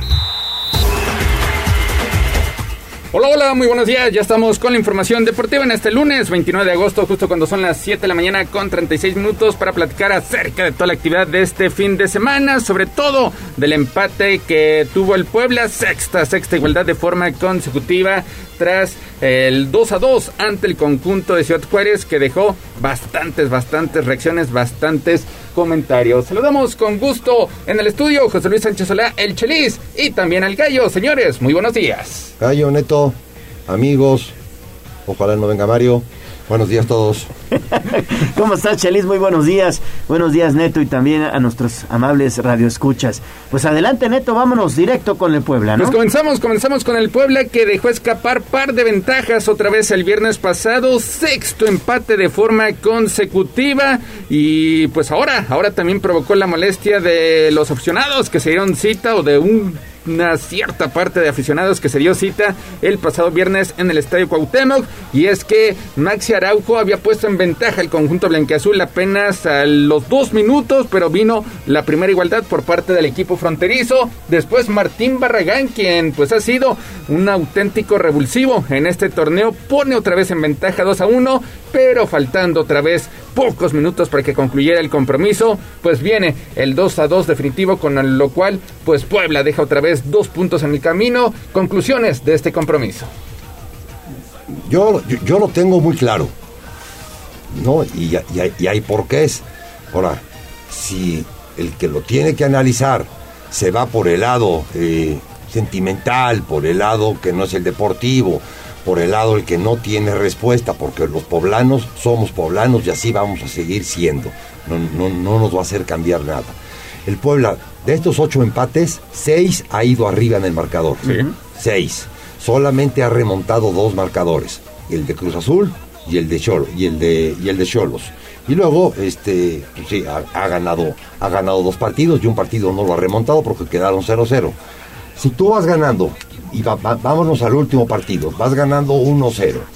Estás jugando contra Juárez, que no hablo mal de Juárez, hablo del momento del Puebla y el momento anímico que tienes cuando tú vas ganando tan rápido 1-0. Te tienes que ir por ese 2-0 y el Puebla deja de ir por ese 2-0, por ese gol de más que te pueda dar la tranquilidad.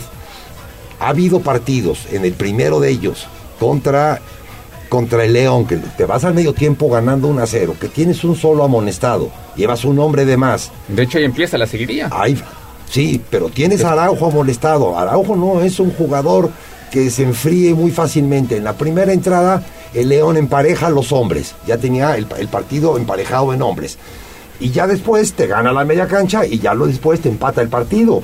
Esas son cosas que hay que, que- que hay que contemplar, ¿no? Si la gente te abucheó o no te abucheó, porque al final de cuentas, gente que le, público que le vaya al Puebla, que le vaya de corazón al Puebla, hay 20 mil personas. El estadio está yendo con 32 mil, con 32% de su asistencia. Que no fueron todos, no, no fueron todos, pero así es el público del Puebla, de, de Puebla, ¿no? Sí está, sí, sí quiere las buenas, ¿por qué? Porque el técnico ha acostumbrado tres, tres temporadas a las buenas. La, ocho partidos fuera Aristigueta, jugador estructural. Siete partidos fuera Gularte, jugador estru- estructural. Que no es el problema tanto de que Gularte porque metes otro central, no. Es que tienes que meter a Reyes y tienes que desco- descobijar a Mancuello en la media cancha. Fernández, tres, tres de los, los tres últimos no ha podido jugar. El triángulo. Aristigueta que no está, y está Barragán, que no es lo mismo, pero lo está haciendo muy bien, pero no es el estilo del Puebla con Barragán. Lo está haciendo muy bien y está siendo preciso en sus cinco goles que lleva. No es Aristigueta. Eh, con Cortizo y con Fernández, si no está Fernández, se te, deshace tu sociedad. Todas esas cosas, el público sí lo tiene que contemplar y el entrenador tiene que hacerle entender al público esas faltantes y esos eh, imponderables que ha tenido el equipo, porque son imponderables. El Puebla ha salido con la misma idea todos los partidos. Luego después, pues tiene estos bemoles. ¿Y, y qué le vamos a hacer con estos bemoles? Y hablando del público chelis, también lo que decíamos la vez pasada, esa es la esencia también del poblano.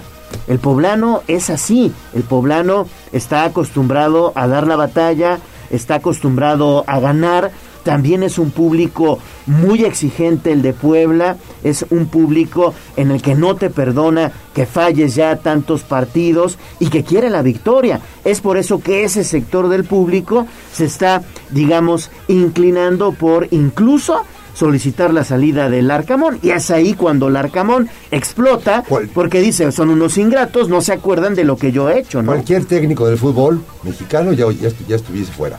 Son veintitantos partidos con cinco victorias. Sí, pero sí hay un crédito grande que tienes que puedes seguir gastando en tu tarjeta de crédito. Tienes un crédito grande. ¿Por qué? Porque juntaste y juntaste y juntaste a través de tres temporadas. Y es por eso que no sucede eso.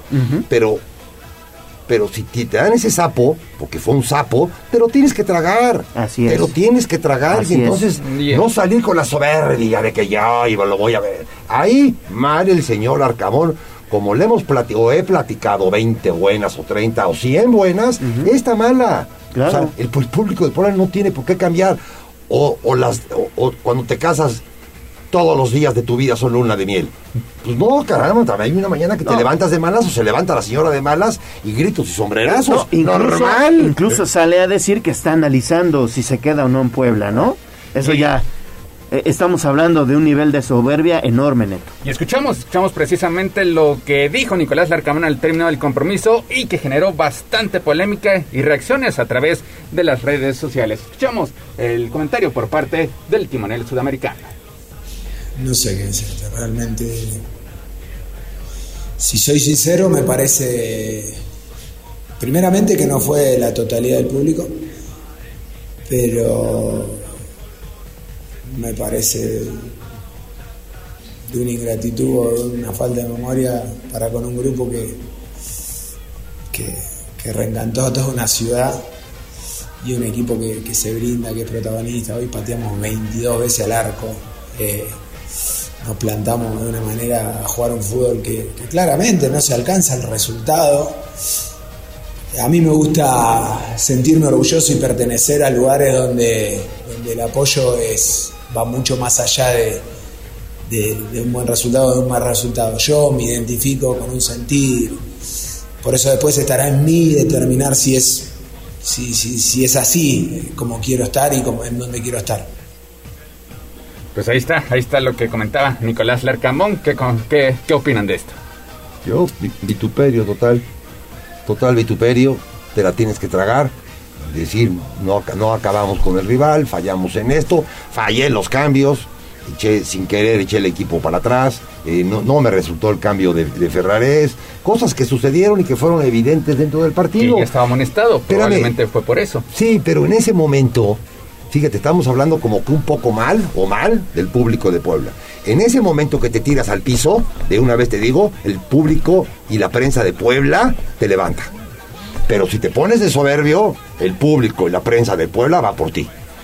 Si te tiras al suelo, porque es una realidad, no, no, no, te estás haciendo el pobrecito ni el humilde, tú, tú- tú también fallas, ¿no? Y fallas contra el León por no sacar a Gularte, y fallas contra Juárez porque no te resultan los cambios, y porque no vas con tu presa herida, que la tienes herida, y porque es Juárez, no es el Madrid, y en ese momento sacas el balón de la portería, lo pones en media cancha y vas, vas por el 2-0.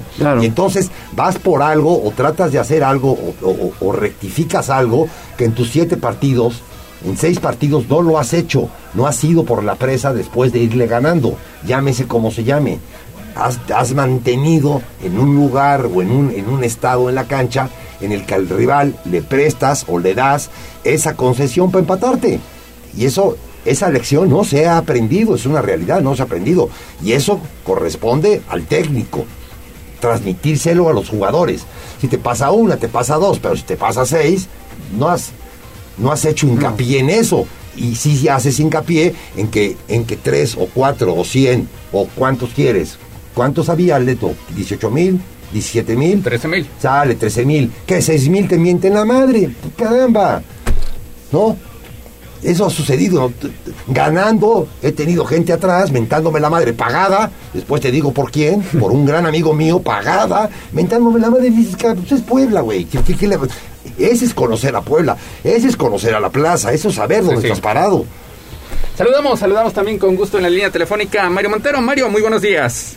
Buenos días, Neto. Buenos días, Chelis. Buenos días, Gallo. Buenos días al auditorio. Pues decepcionante el empate, sí, definitivamente. El Puebla tuvo todo para ganar el partido. Otra vez las mismas desatenciones defensivas a balón parado. Los mismos errores se vuelven a cometer. El equipo juega mejor. La verdad es que el Puebla no juega mal.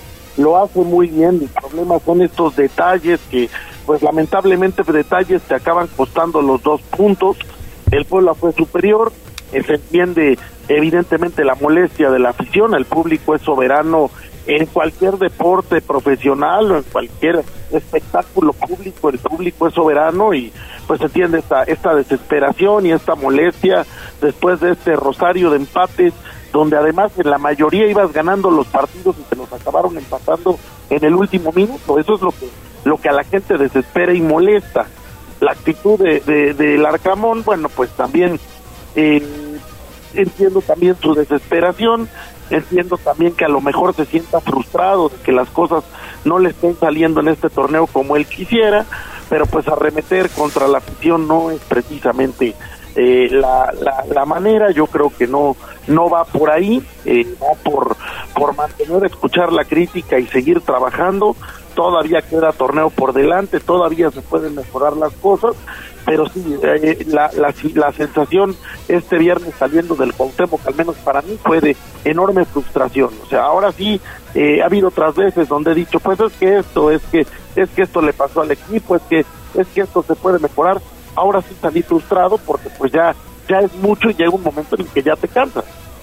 Ahora, Chelis, si llegas 22 veces al arco y no la metes, porque eso lo dijo el Arcamón, pues quiere decir que deportivamente no estás haciendo bien las cosas. A ver. Y si en balón parado te vuelven a meter gol, quiere decir que en los entrenamientos no estás haciendo bien las No, cosas. en entrenamiento se hacen bien las cosas. Yo no, yo no, yo no entiendo que, que ni- en ningún entrenamiento se hagan mal las cosas. Lo que pasa es que a la hora del partido no te salen.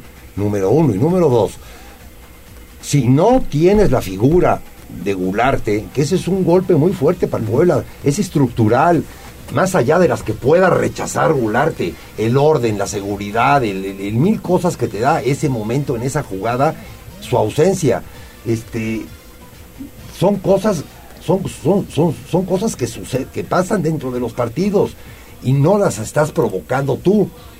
El señor Larcamón, el día que se vaya, se va a ir como un triunfador. Hoy en día es un triunfador. Si se va mañana o se va dentro de cuatro años, es un triunfador. Y toda la gente de todo el público de Puebla va a reconocer su gran labor que hizo. No destruyas esa Ah, imagen claro. tan buena que has construido. Eso es a lo que voy.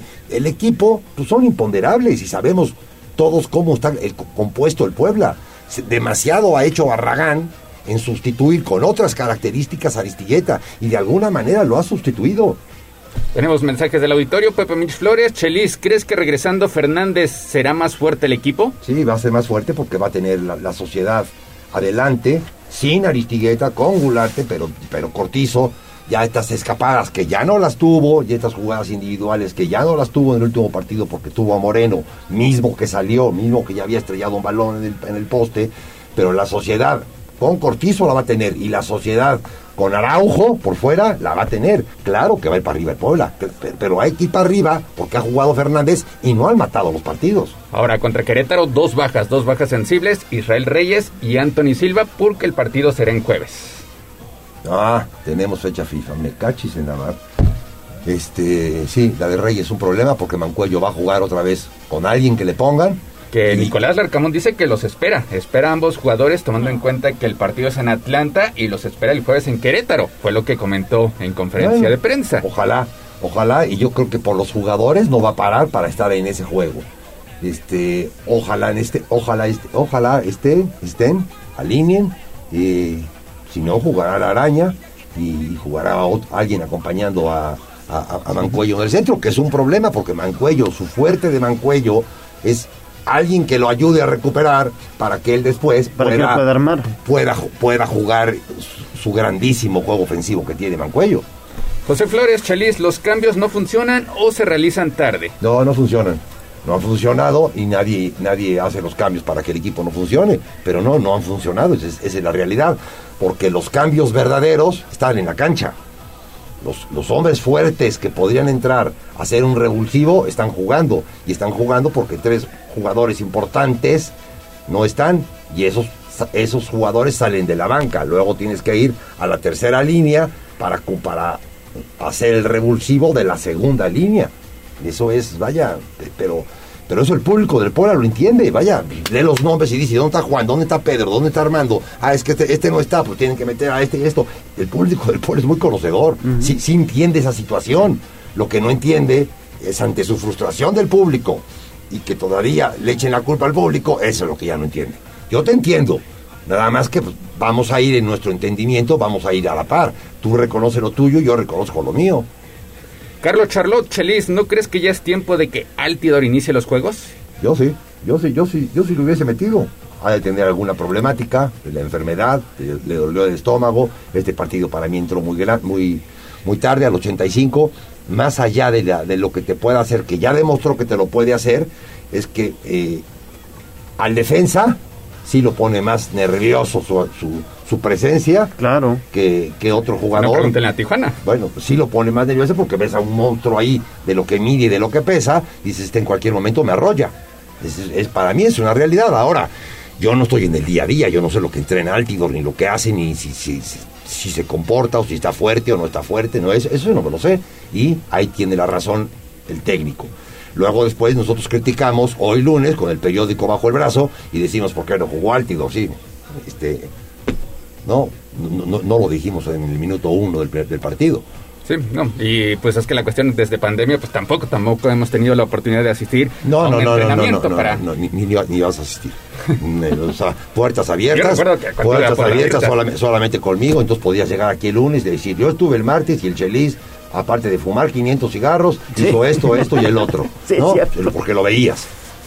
Oscar Cruz Díaz, Chelis, ¿qué harías tú para resolver esta situación o no las pasaremos siempre empatando? No, no, no, no, yo, no tengo la solución, la tiene el Arcamón. Y por supuesto que la señora- el señor Arcamón tiene 19 soluciones. Lo primero es ponerse una bolsa de hielo en la cabeza.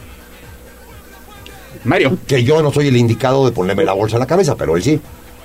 Efectivamente, estoy de acuerdo también. La bolsa de, de hielo en la cabeza es la primera. Y la segunda, pues, es seguir trabajando. Digo, el, grupo no está mal, el equipo eh, juega bien por momentos.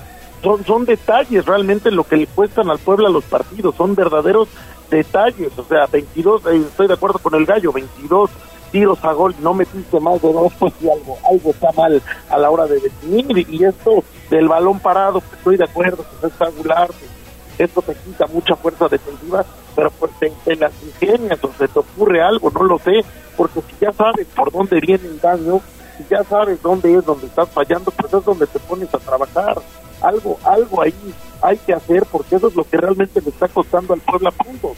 Ahora, el equipo está en zona de repechaje, que tampoco es el fin del mundo.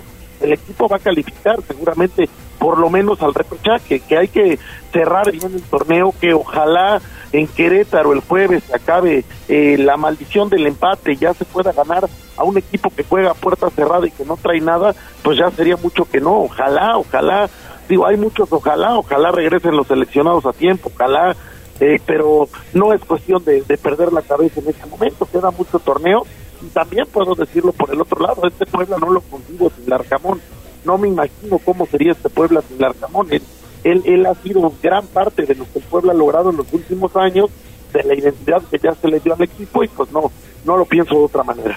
Pero no, no, no, lo, no lo digas en público.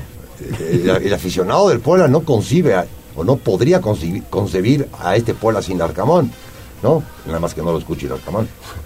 Que no lo escuche el Arcamón. Pero no, en realidad el Puebla está en, en el mejor momento. me- quizá en el, en el mejor momento no. En el mejor lugar sí, con este señor. Verdaderamente ha hecho cosas muy buenas por el Puebla.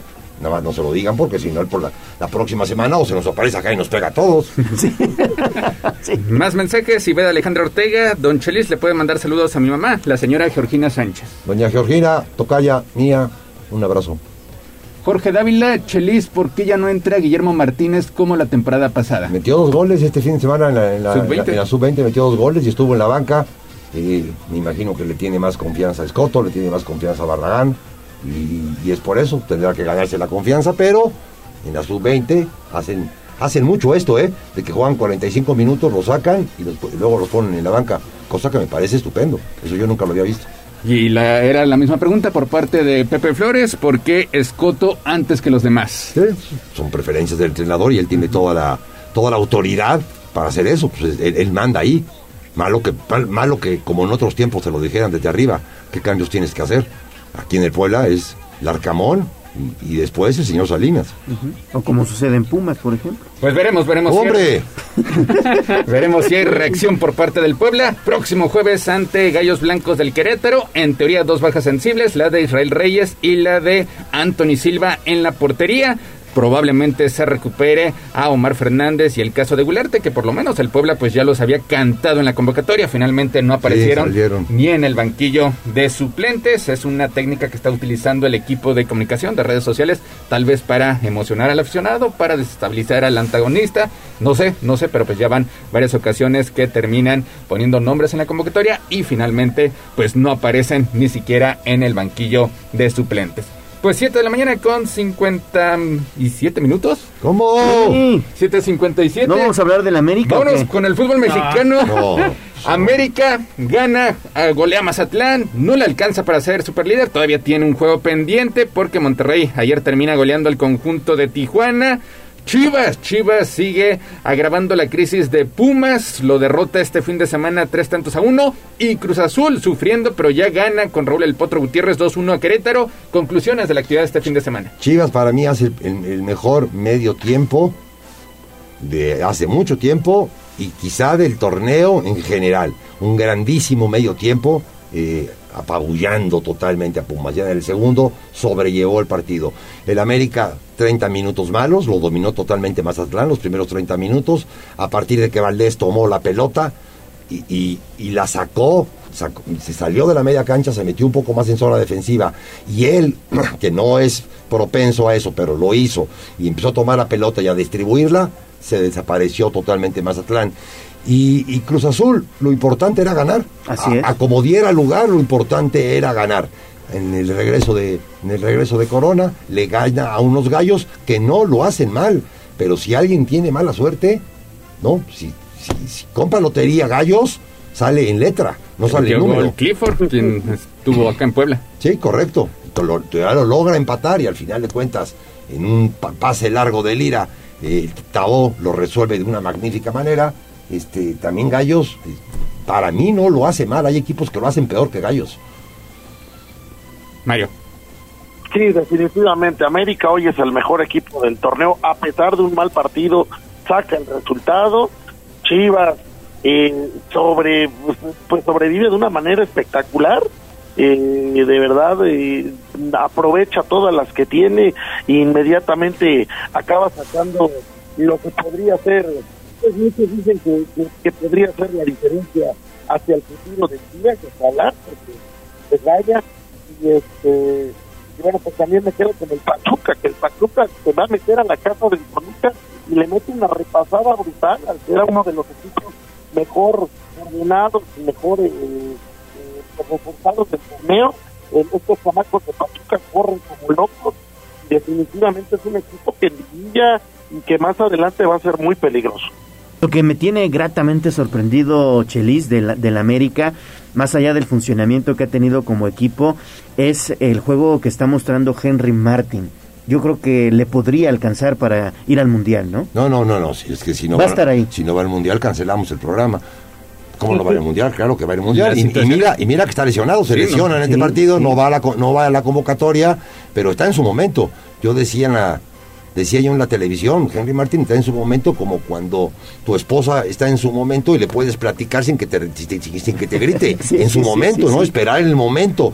Y los momentos de los goleadores son muy precisos y ahora está en ese momento el señor Martín, en ese momento está, lástima de su lesión y que no se le haga más largo su desgarrito que tiene. Sí, y no estará presente en el amistoso precisamente este miércoles ante Paraguay. En su lugar va Ángel Saldívar de las Chivas, tampoco va Córdoba, jugador del conjunto de Tigres, las dos bajas que tendrá la selección mexicana. Y ya para rematar la información deportiva, en Europa, en España, en concreto, victorias de Barcelona y Real Madrid, destacada la actuación de Lewandowski. Destacada. A ver, síguete con tu, con tu Lewandowski, sí, destacada, tienes razón. Oye, oye, es que el gol de Lewandowski, el taquito, es un verdadero poema, qué bárbaro. Poema los de García Márquez. De otro, de otro mundo, de verdad, lo que hace lo que hace ayer Lewandowski no no es normal simplemente, o sea, me, me deja me deja impresionado. El Barcelona hace años desde que se fue Messi no tenía un jugador así con estas características, obviamente muy diferente, pero qué manera de resolver. Y otra vez Pedri, que Pedri sigue en un plan gigantesco, a veces se me olvida que tiene 19 años, Gaby, que es un verdadero dolor de cabeza para las defensas rivales, en fin, ayer Jules Koundé en su presentación haciéndolo muy bien, salvando un gol en la raya, este Barcelona que golea, gusta y gana, adelante, y tiene mucho, mucho, da mucho con qué soñar. Pues, pues sí, sí, soñar entre, entre sus sueños, pagar su deuda y ya dejar de hipotecar las, y ya dejar de hipotecar las joyas porque ya, hipotecaron todo ya no les, falta hipotecar los coches. Mira esto este juego este juego se trata de que entre la pelotita y mientras entre la pelotita nadie se acuerda de la deuda.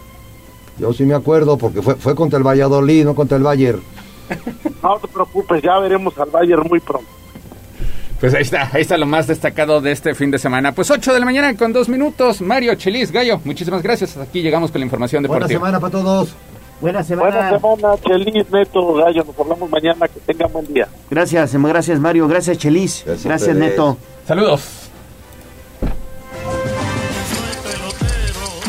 Esto fue Tribuna Deportes. Síguenos en nuestras redes sociales. Twitter, arroba Tribuna Deportes. Facebook, Tribuna Deportes Oficial. Esta es XHZT 95.5 FM y XEZT 1250 AM. La magnífica, la patrona de la radio. Una estación de Tribuna Comunicación fuerza en medio. Seguimos con el gallo de la radio. Tribuna Matutina, en resumen con la voz de los poblanos. Eduardo Rivera Pérez, presidente municipal de Puebla, encabeza el operativo Regreso a Clases. Participan 80 elementos, 14 motos y 10 unidades y será permanente. Más de 24 millones de chicos regresan a las aulas. Hablamos de escolares de educación básica. Esta información se dio a conocer a nivel nacional. Y en Puebla la cifra asciende a más de 1.600.000 alumnos que hoy retornan a las aulas. Locatarios piden reinaugurar el mercado del Alto este 16 de septiembre. proponen que sea obligatorio el seguro para automovilistas en Puebla. La información usted la encuentra a detalle en el portal de casa. Este fin de semana se realizó en Huejotzingo la Feria de las Berries y la Zarzamora. Las calles del centro histórico de Puebla se vistieron de verde, blanco y rojo con los más de 9.800 adornos tricolores y 44 kilómetros de luces que iluminaron pues el tradicional centro histórico con este encendido con motivo de los festejos patrios. Un ataque armado deja un fallecido en inmediaciones de la María. Usted ya puede encontrar la nota completa en código rojo. La NASA canceló el lanzamiento previsto para este lunes de su mega cohete de Artemis 1. Planeaban regresar a la Luna, se ha programado para el próximo 2 de septiembre. Hasta acá lo más importante de la información. Gallo, recuerde visitar Noticias Tribuna, Código Rojo y Tribuna Vigila.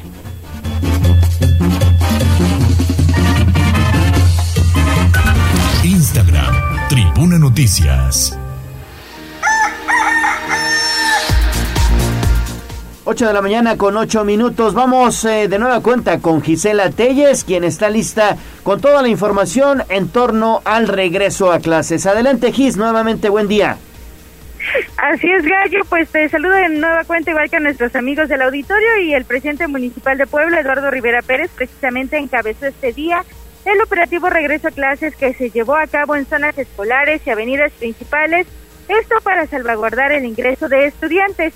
Participan 80 elementos a través de 14 motos y 10 unidades y anunció el alcalde de la ciudad que este operativo será permanente porque pretenden resguardar la integridad de todos los alumnos. Es importante mencionar que pues estuvieron presentes en vialidades como la 11 Sur, Boulevard 5 de Mayo, Circunvalación y Valsequillo, además de Boulevard Hermano Cerdán y en otras avenidas y zonas escolares importantes. Recordemos que ya había anunciado el alcalde que serían presentes en aquellas instituciones en donde se, se concentra el mayor número de alumnos y pues bueno, en este regreso a clases 100% presencial Simplemente este operativo que también anunció será permanente. El reporte. Muy bien, Gis, muchísimas gracias. A mover las manos, que del cielo no caen los billetes. El la suerte. En Puebla sí hay chamba. Bolsa de trabajo. Tribuna matutina.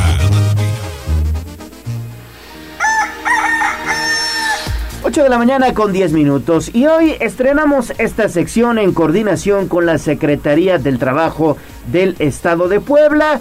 Prácticamente a esta hora estará usted escuchando todas las opciones que tiene para encontrar sí chamba. Así es, y que vayan corriendo por lápiz y papel gallo porque para este día hay un reclutamiento especial, se está buscando conductor. Escuche, el sueldo son 10 mil pesos mensuales y la zona de trabajo es la Ciudad de México, Puebla, Veracruz y Oaxaca. En total hay 78 vacantes disponibles. La escolaridad que se está pidiendo para este puesto de trabajo es la primaria, una experiencia mínima de 6 años de edad y la edad de 21 a 28 años ambos sexos. El trabajo es por 8 horas. Si requiere más información, por favor acuda a Callejón de la 10 Norte, número 806 en el barrio del Alto. O tome nota 22 22 46 54 57 pero además se busca operador de transporte público, el sueldo está un poquito más elevado, 12 mil pesos mensuales, la zona de trabajo es Querétaro y hay 100 vacantes disponibles, la edad va de los 22 a los 55 años de edad y también usted puede acudir a las oficinas de la Secretaría de Trabajo ubicadas, ya se lo digo, en el barrio del Alto y el teléfono de contacto 22 22 46 54 57 Usted seguramente está viendo las vacantes que se ofertan esta semana a través de las redes sociales de la transmisión en Twitter y en Facebook.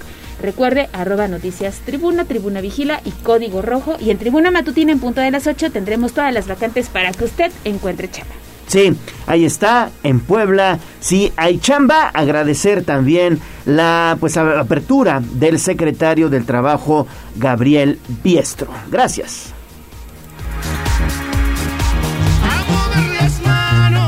que del cielo no caen los billetes. El trabajo es la suerte. En Puebla sí hay chamba. Secretaría del Trabajo del Gobierno del Estado de Puebla. Sitio web código rojo.mx. ¿Por dónde sí y por dónde no? Alcance entre cafres. 8 de la mañana con 12 minutos. Mi estimado David Becerra, ¿dónde andas? ¿Qué sucedió? Adelante. Mi querido Gallo, te saludo nuevamente, pues ahora sí ya comenzaron los incidentes vehiculares y es que una camioneta de batea se impactó contra el camellón central, esto en el Boulevard Mártires del 2 de octubre, donde, bueno, eh, quedó totalmente dentro del camellón y nos comentan que la batería se comenzó a regar el ácido y, bueno, eso provocó el incendio de esta camioneta. Ya se encuentra en el evento de la Policía Estatal de Bomberos eh, asegurando el vehículo, haciendo la mitigación de los riesgos, pues bueno, para descartar un daño mayor o un accidente que podría terminar en fatalidad. Cabe resaltar que en el lugar ya no se encontraron los ocupantes del vehículo, bueno, estos los dejaron dejaron el vehículo abandonado. Te comento esto en las inmediaciones de Plaza eh, Dorada en el Boulevard Mártires del 2 de octubre. Gallo. Perfecto, David. Hay tráfico vehicular en la zona. Ahí eh, se puede circular con eh, facilidad. Platícanos un poquito de eso, sobre todo para la gente que va a salir de su casa o que está por irse a la oficina. Tráfico de moderado a pesado, de momentos comienza a congestionarse, pero sí, sí, tómelo muy en cuenta. Si va a tomar esta vialidad, es importante que salga con mucha anticipación, Gallo. Perfecto, David. Muchísimas gracias. Y bueno, pues evidentemente hay que tener cuidado. Ya están las imágenes, ¿verdad? En redes sociales. Así es, está sorprendente. Ya se dieron cita elementos del heroico cuerpo de bomberos. Oye, qué lamentable que los ocupantes de esta unidad abandonaron el vehículo allá en pleno camellón. Y bueno, evite mejor la zona para evitar un atasque vehicular esta mañana.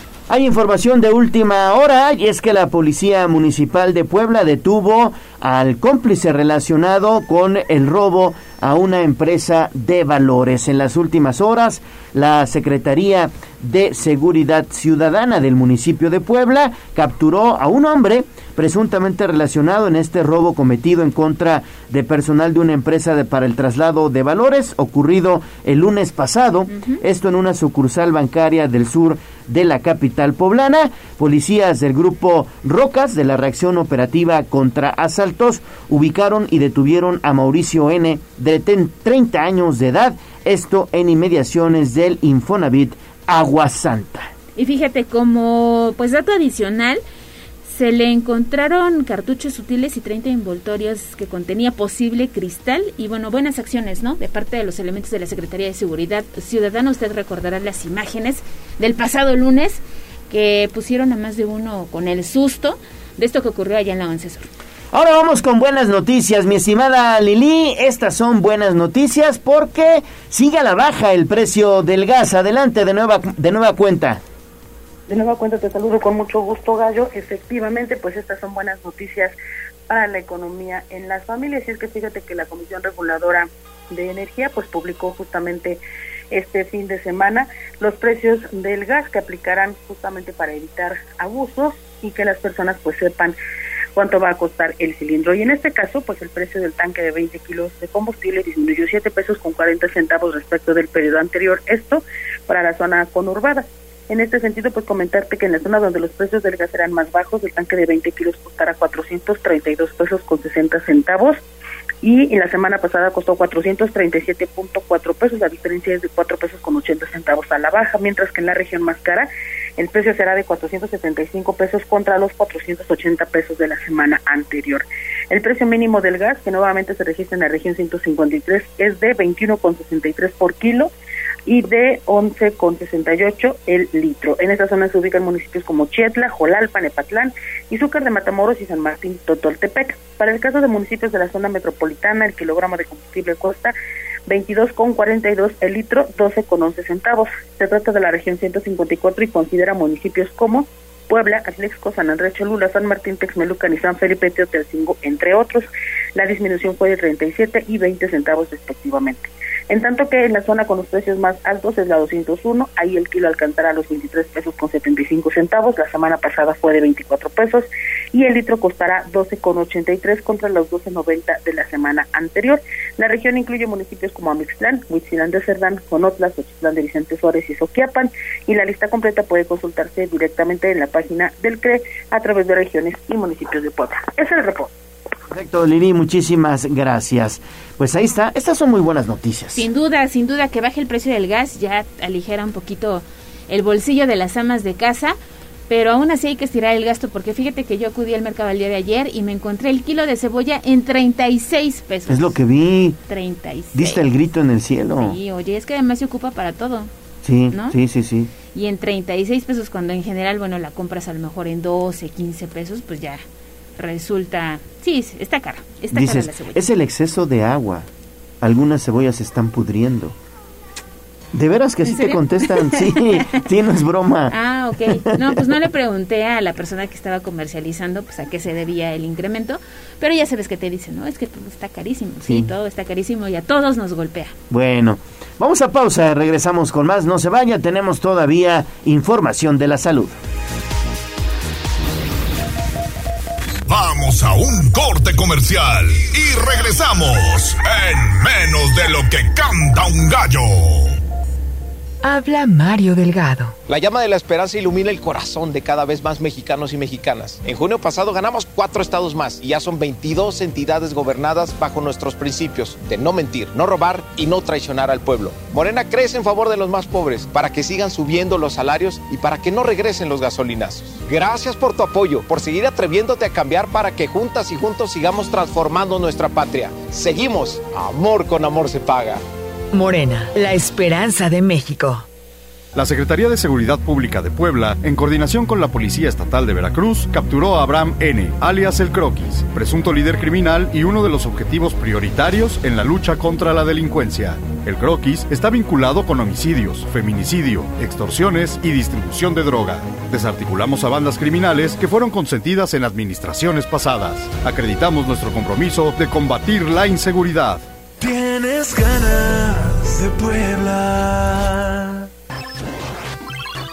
Hola, ¿sabes qué onda con nuestros derechos? Claro, las niñas, niños y adolescentes tenemos derecho a que nos eduquen, nos quieran y que nos cuiden para no enfermarnos y a jugar y divertirnos. No importa dónde nacimos o cómo nos vemos, todas y todos los tenemos. ¿Quieres saber más? Chécalo en www.supremacorte.gov.mx. Suprema Corte, el poder de la justicia. 95.5 FM, 1250 AM. Frecuencias magníficas. Escúchanos. Seguimos con el gallo de la radio. Mi niña me alcanza y hasta me sobra. Yo quiero ver que tus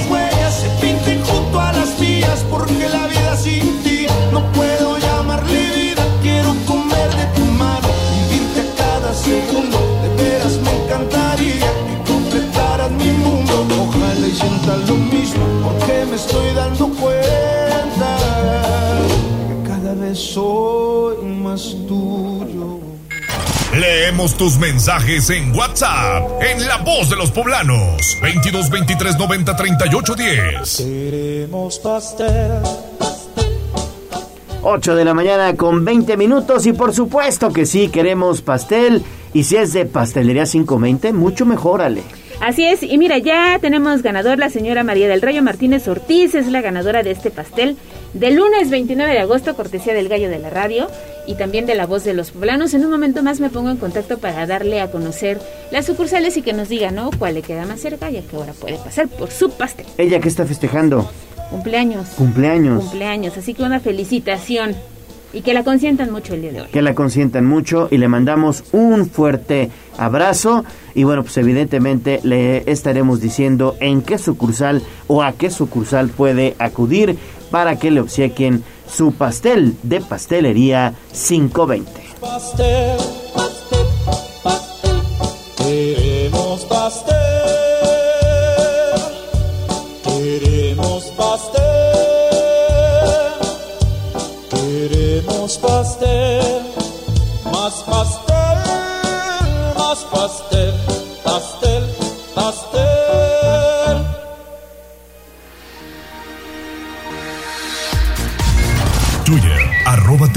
Vigila. Poderoso caballero es el buen dinero.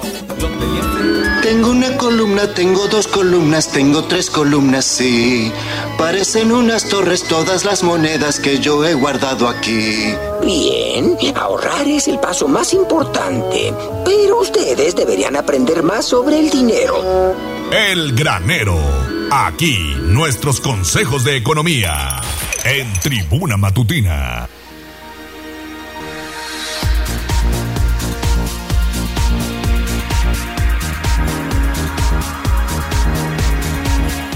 8 de la mañana con 23 minutos. Y bueno, ya estamos platicando en torno a que disminuyó de manera considerable el precio del gas. Por supuesto, invitarle también consultar esta información y otra en nuestro portal de noticias www.tribunanoticias.mx es el portal de casa y eh, bueno pues el ayuntamiento de Puebla está preparando una estrategia denominada colillatón. Imagínate o imagínense cuántas colillas de cigarros hay tiradas en las banquetas y en las calles de Puebla. No, no te quiero contar. En el caso, si ustedes caminan por alguna calle importante del Angelópolis, verán que hay bastantes colillas de cigarro tiradas y que contaminan el medio ambiente.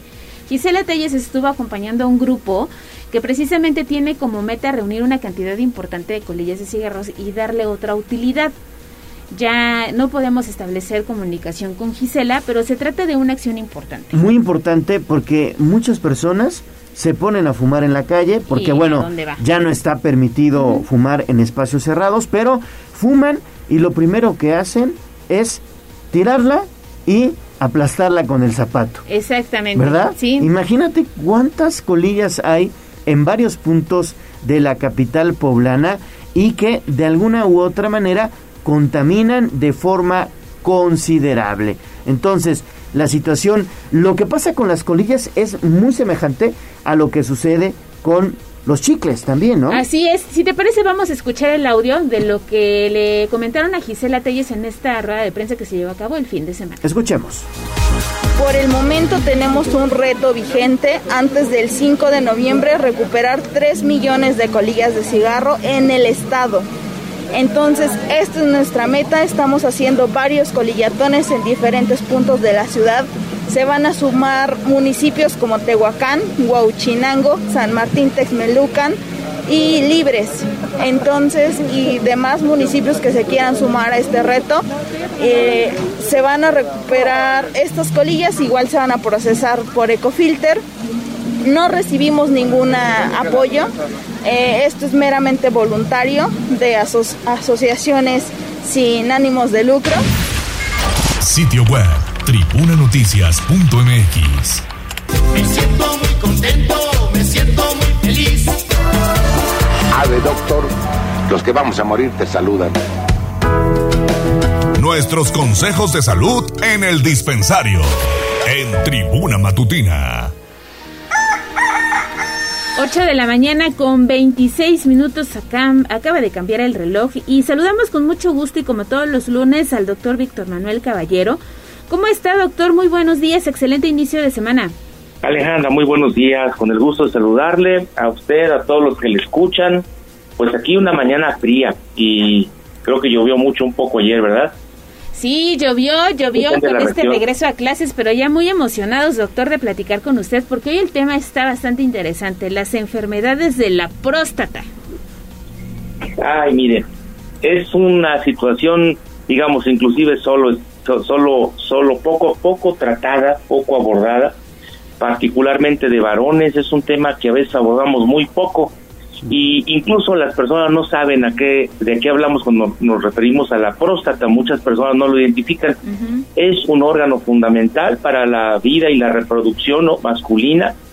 Es una un pequeño órgano del tamaño bueno varía de la edad pero el tamaño de una nuez más o menos digamos en personas jóvenes que se encuentra si lo pudiéramos así en línea recta eh, diríamos exactamente entre entre las piernas podemos en el hombre, atrás de los testículos hacia arriba, ahí se encuentra la próstata, ¿sí? Un órgano, decíamos, muy importante para la reproducción, pero que a veces crece y el crecimiento, que no siempre es cáncer, a veces asocia cáncer, pues puede o produce síntomas y signos que eh, complican la, la, forma de orinar, la forma en la que la persona orinamos cuando vamos al baño. Eh, también puede haber dolor, puede haber fiebre, dependiendo la causa de que crezca la próstata, son los síntomas. Y yo diría que es muy importante que todo hombre mayor de 35, 40 años siempre atienda, aunque no tenga síntomas, en con su consulta médica haga referencia a que sea evaluado de la próstata. A grandes rasgos diríamos esto, no sé si tenga algunas preguntas particulares. Sí, sí doctor, lo, lo saludo con mucho, con mucho gusto. Y eh, digamos que cada vez es más común, doctor, entre los pacientes eh, varones la prostatitis, ¿no? Efectivamente, Leonardo, ¿verdad? Efectivamente. Sí, fíjate, Leonardo, que es, es común, digamos, la mitad de los varones en una época de nuestra vida vamos a padecer una inflamación de la próstata que se llama prostatitis, efectivamente. Y puede ser, pues, por microbios, o sea, por bacterias, una de las causas principales, pero también en ocasiones está ligado a, procesos inflamatorios eh, que tienen que ver un poco con la edad. Con la edad crece la próstata, se inflama y esto genera complicaciones y problemas. ¿Cuáles son? Bueno, lo diría para quien lo identifique.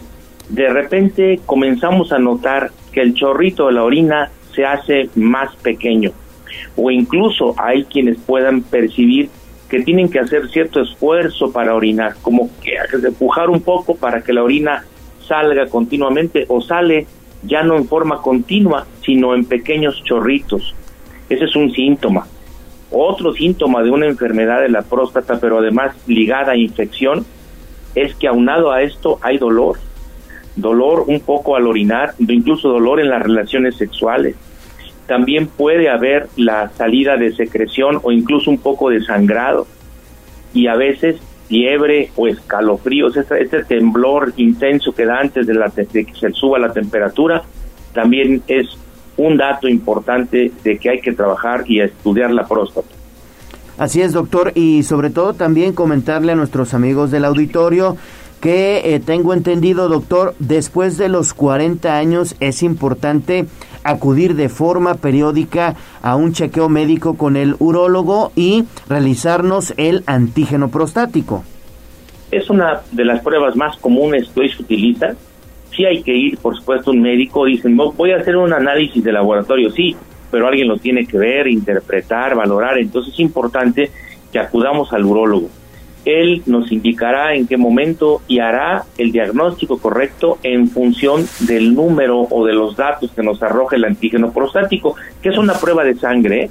Es una prueba de sangre, eh, ahora relativamente mucho más accesible y económica para las personas y que debe ser eh, realizada, decíamos, en un laboratorio calificado, como hay muchos aquí en la región, y evaluado por un, un, un urólogo, un médico o médica.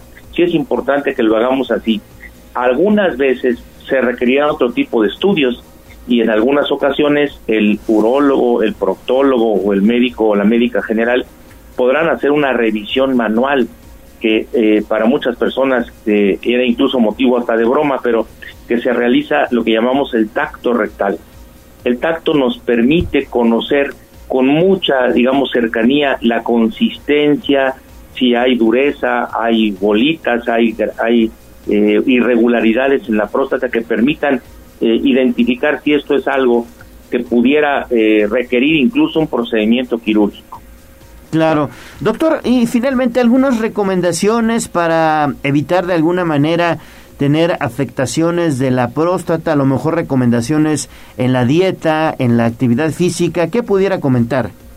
Bueno, las dos cosas que acaba de mencionar son importantes toda actividad física siempre trae un beneficio notable a la próstata y a todo el organismo. ¿eh? Eso es muy importante. En el caso de la alimentación, eh, no sé si habrán oído hablar de los famosos antioxidantes, que son eh, sustancias que nos ayudan a combatir todo tipo de crecimiento o anormalidad en el cuerpo. Por supuesto, no es una respuesta, digamos, como magia, pero cualquier alimento que contenga antioxidantes, los encontramos en muchos alimentos, en muchas eh, presentaciones. También existen de manera eh, adicional como suplementos alimenticios. Pero el antioxidante, que lo encontramos sobre todo en los frutos rojos, ¿verdad? es una, una manera de poderlo adquirir, siempre es conveniente consumirlo. Pero además decía, estar atento a cualquier sintomatología y yo creo que cualquier persona mayor de 40 años debe hacerse una evaluación inicial de la próstata con el médico o la médica de, de su confianza. Claro. Pues ahí está, buena recomendación, doctor. Como siempre aprendemos de su mano y si quedó alguna duda, que los radioescuchas nos escriban y con mucho gusto se la hacemos llegar para que nos comparta pues esa orientación, ¿no? Que muchas de las ocasiones o por pena o porque no podemos ir al médico no tenemos. Cualquier pregunta que puedan hacerle a, ustedes, con gusto la contestamos en la siguiente semana y estamos atentos y, y bueno, a la orden. Muy bien, gracias, gracias doctor, que tenga buen inicio de semana. Leonardo, igualmente, gracias a usted. Saludos, Alejandra, y a todo el equipo. Cuídese, doctor. Y ahorita que decía este el doctor Víctor Manuel Caballero de consumir frutos rojos, pues hay que irnos a Huejotzingo. A las berries, sí, Y cuidamos la salud, apoyamos a los productores y todo todo va de maravilla. Todo bonito. Sí. Como debe ser. Vamos a pausa, regresamos. Vamos a un corte comercial y regresamos en menos de lo que canta un gallo. 95.5 FM, 12.50 AM, frecuencias magníficas. Escúchanos. Seguimos con el gallo de la radio. Facebook, Tribuna Vigila.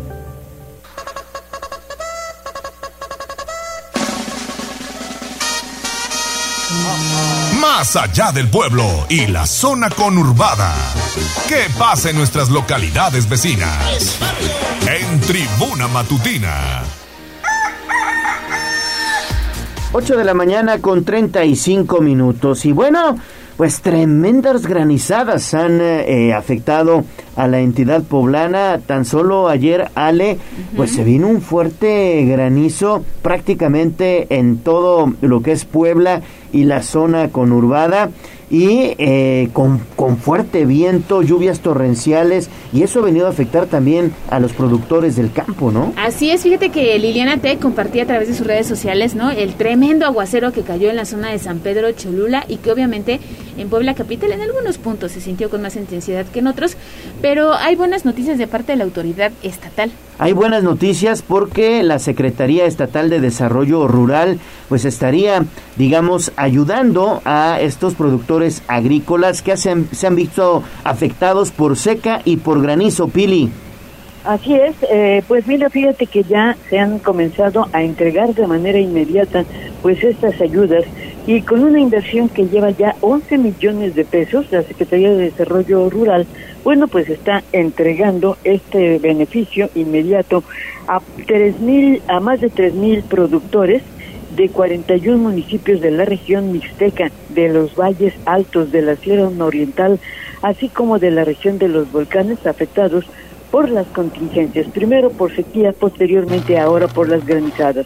Te repito, se han visto afectadas 3.716 hectáreas de cultivos de maíz, de sorgo, de cebada, de avena, hortalizas, frutas, eh, eh, tejocote, sobre todo berries, que son pues muy delicados. Y bueno, pues todas estas afectaciones están ciertas, cubiertas, pues por el gobierno del Estado, sin tanta burocracia como antes ocurría con el seguro agrícola. El gobierno del estado pues dispone al menos de 72 millones de pesos para ir cubriendo estos daños al campo. Ese es el reporte, Gallo.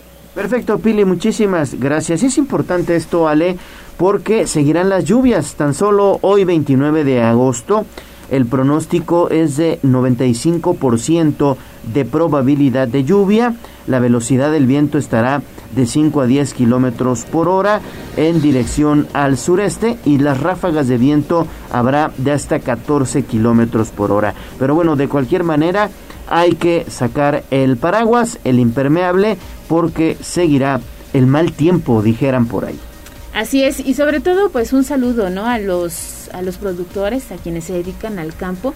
Veíamos imágenes hace algunos meses de esto que ocurrió allá en la zona de Acatzingo. Oye, los los, las nopaleras, como se les conoce, quedaron cubiertas de blanco por tremenda granizada que cayó por esa zona, al igual que en Oriental. Y son buenas noticias las que nos daba a conocer Pilar Bravo, pero como bien lo dice, seguirán estos estas inclemencias del tiempo, ¿no?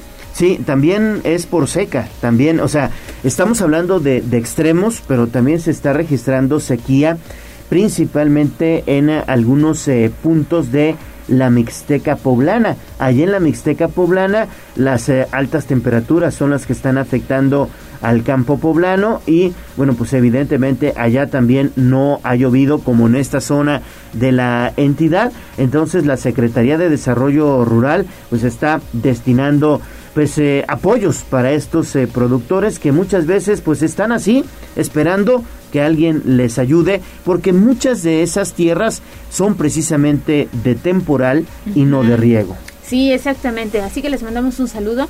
Por ejemplo, en la zona de Catlán de Osorio, eh, el cacahuate, ¿no? que, es eh, muy común que se, que se coseche en esa zona. Les mandamos un saludo y que ojalá nos puedan comentar y compartir, ¿no? Cómo amanecen en esa zona de la Mixteca Puebla. Muy bien, pues aquí está información.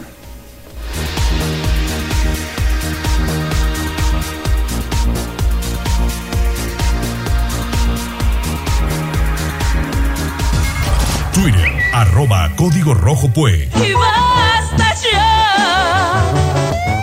Desde la barrera, respeta la cinta de precaución y para bien la oreja. Comienza la nota roja en tribuna matutina.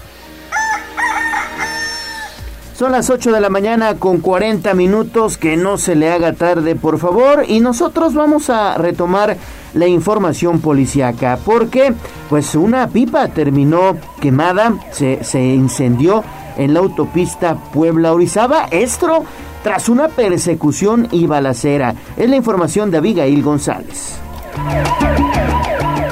dos personas detenidas y una pipa de combustible calcinada fue el saldo de una persecución y balacera entre sujetos armados y la Guardia Nacional sobre la autopista Puebla-Orizaba a la altura de Palmar de Bravo. Los hechos ocurrieron la tarde del sábado. Y es que de acuerdo con información proporcionada, sujetos atracaron una pipa, lo que originó una persecución y balacera entre delincuentes y elementos de la Guardia Nacional a la altura del kilómetro 211 de la autopista referida en el tramo carretero Acaxingo Esperanza. Se reportó que hubo dos personas detenidas, una de ellas herida de bala, además de que la pipa terminó por incendiarse. Al lugar acudieron bomberos y personal de caminos y puentes federales para controlar el fuego de la pipa que transportaba combustible.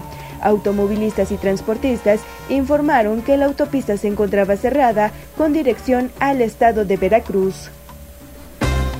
Y en más información con Abigail González, a disparos asesinaron a un elemento de la Policía Estatal en el municipio de Acatlán de Osorio. Hubo un pronunciamiento por parte de la Secretaría de Seguridad Pública Estatal y este es el reporte. Afuera de su domicilio fue asesinado a disparos un elemento de la Policía Estatal la tarde del viernes. Los hechos ocurrieron en la carretera Acatlán-Itzcaguixla en el barrio de San Miguel. De acuerdo con información, el agente bajaba de su automóvil particular acompañado de su pareja sentimental cuando fue atacado por sujetos armados quienes le dispararon en diversas ocasiones hasta causarle la muerte para después darse a la fuga. Tras lo sucedido, la pareja del agente dio aviso a los números de emergencias y municipales. El personal de atención prehospitalaria valoró al varón, pero solo pudo confirmar que Jan había muerto a consecuencia de múltiples heridas de bala. La mujer fue trasladada a un hospital de la zona para que siguiera recibiendo atención médica.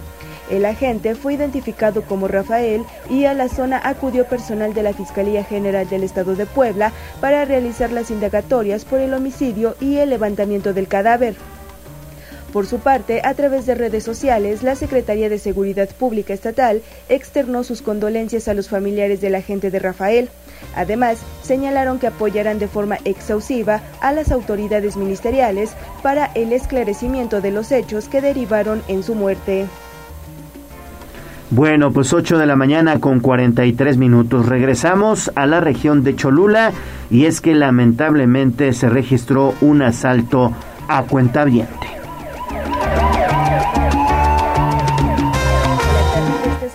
Se reportó un asalto a un cuentaviente al salir de la sucursal Bancomer ubicada en Plaza San Diego en el municipio de San Pedro Cholula. El monto de lo robado asciende a 44 mil pesos y es que de acuerdo con información, el varón tras haber realizado el retiro salió de la sucursal y al llegar a su vehículo fue interceptado por dos sujetos armados. Tras amagarlo con un arma de fuego, le arrebataron el dinero en efectivo y se dieron a la fuga con rumbo a Cholula. Tras lo sucedido, el varón reportó lo sucedido a las autoridades, quienes implementaron un dispositivo permanente de búsqueda de los responsables sin tener éxito. Los elementos exhortaron a la víctima para acudir a la Fiscalía General del Estado para presentar la denuncia correspondiente. Mucho ojo, cuate. No dejes que te engañen.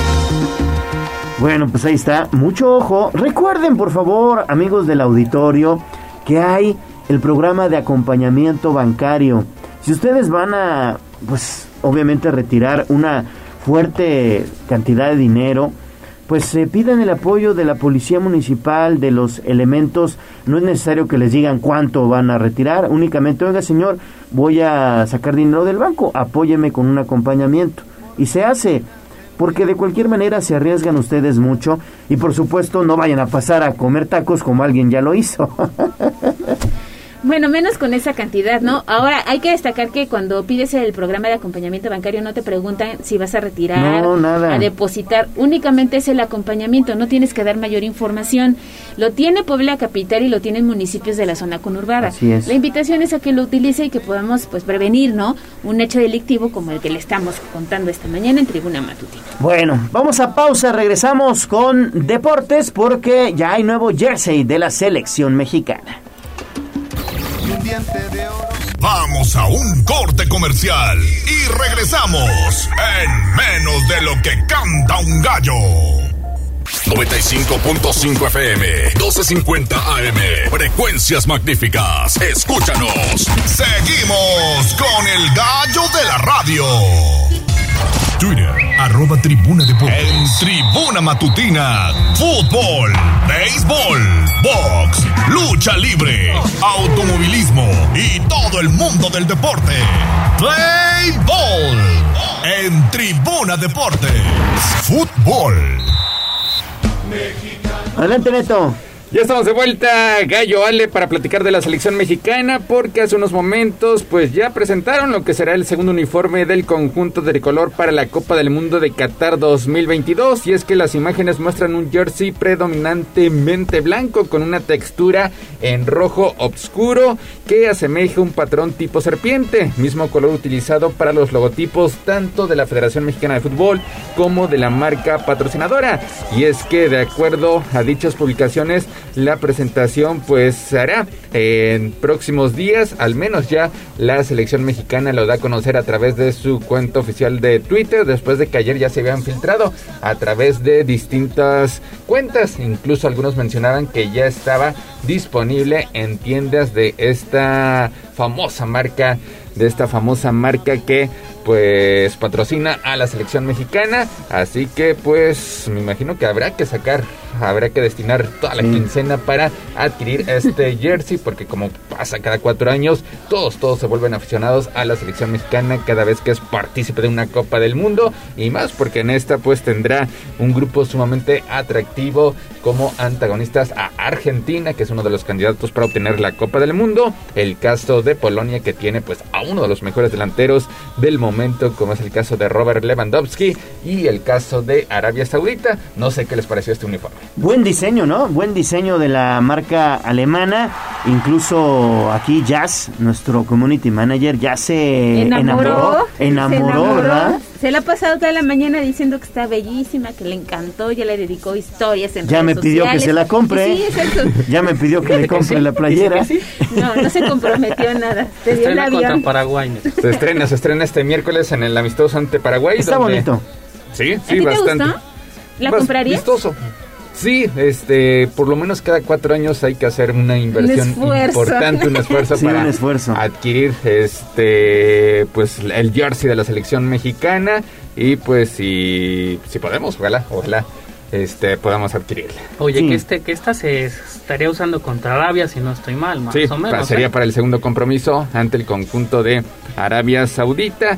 De todas formas, pues son jerseys, son jerseys de colección, sobre todo para aquellos que adquieren cada cuatro años este, la prenda oficial de la selección mexicana en distintas copas. Sí, en, en la Copa del Mundo, si no recuerdo mal, en el 94 fue cuando hubo un jersey Estados con Unidos. Con este el calendario azteca, ¿no? ¿Te acuerdas? No, fue Francia, Francia ¿Fue 98. Francia? En Eh, Francia 98. que- cuando el equipo era dirigido por La Puente. Muy padre ese Sí. jersey también, ¿eh?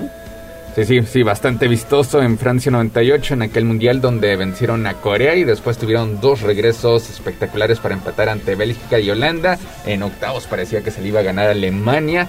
Se puso en ventaja el conjunto mexicano, pero después una falla increíble de Raúl Rodrigo Lara, pues permitió la voltereta del conjunto alemán. Antes una falla también impresionante del matador Luis Hernández evitó que México llegara al famosísimo quinto Pero a partir de ese mundial ya no habían retomado los eh, vivos o los eh, eh, diseños, eh, pues así de prehispánicos, ¿no? Sí, sí, sí, sí.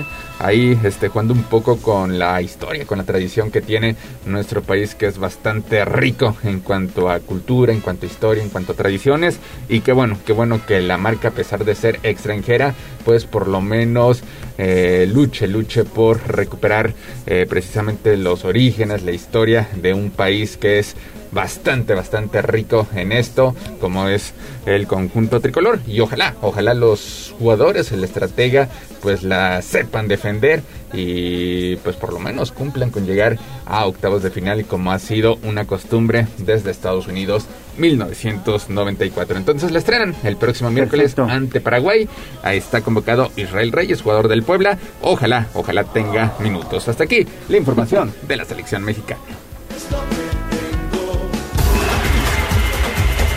Vámonos con el Puebla porque ayer Cruz Azul volvió a demostrar su contundencia en la Noria y terminó derrotando 2-0 al Puebla femenil con goles de Ireri Velázquez y María Peraza para conseguir un valioso triunfo que dejó a las celestes con 11 unidades hasta ahora y a las de la franja rezagadas solamente con 7 puntos. Para la fecha 11, una vez que pase la, la fecha FIFA, Cruz Azul se estará midiendo ante Pumas en el Olímpico de Seúl, mientras que las franjitas harán lo propio frente a las Chivas, aunque antes tendrán que librar el duelo pendiente de la octava fecha frente al América. Hasta aquí la información del conjunto poblano.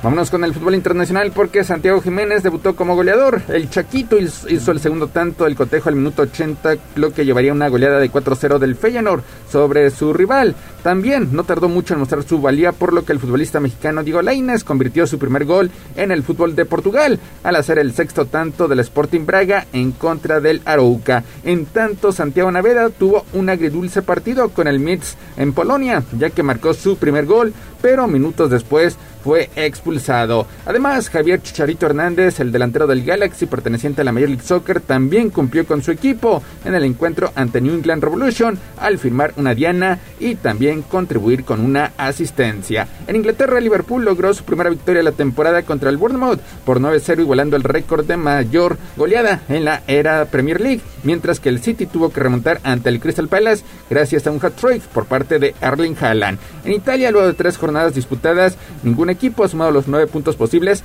y seis escuadras lideran la clasificación con siete puntos, incluyendo al Nápoles de Irving Lozano que ayer empató en Florencia. En Alemania, el Bayern Múnich mantiene el liderato empatado a 10 puntos con el Unión Berlín, mientras que en Francia el Paris Saint-Germain pues ya no podrá lograr el objetivo que se habían marcado sus dirigentes de ganar todos los partidos. Apenas pudo empatar ante el conjunto del Mónaco. En el fútbol femenil, España se proclamó campeón del femenino sub-20 de Costa Rica al derrotar 3-1 a Japón. Hasta aquí la información del fútbol internacional.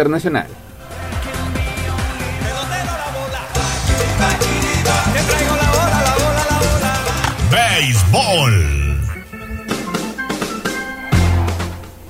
Vámonos con el béisbol porque ayer Mookie Betts conectó un jonrón por tercer juego consecutivo. El mexicano Julio Urias lanzó seis brillantes entradas y los Dodgers de Los Ángeles superaron por 8-1 a los Marlins de Miami. En tanto, jonrones del toletero mexicano Isaac Paredes en sus dos primeros turnos al bat le dieron el triunfo a los Rays de Tampa Bay sobre Medias Rojas de Boston por pizarra de 12-4. Hoy arranca la final de la serie de la zona norte. allá en Tijuana, Sultanes de Monterrey enfrentando a los Toros. Y finalmente en las pequeñas ligas, Hawái consiguió jonrones consecutivos de Kekoa Payanel y Karma Angeli en la primera entrada, lo que les dio la victoria 13-3 ante Curazao. Hasta aquí la información del Rey de los Deportes.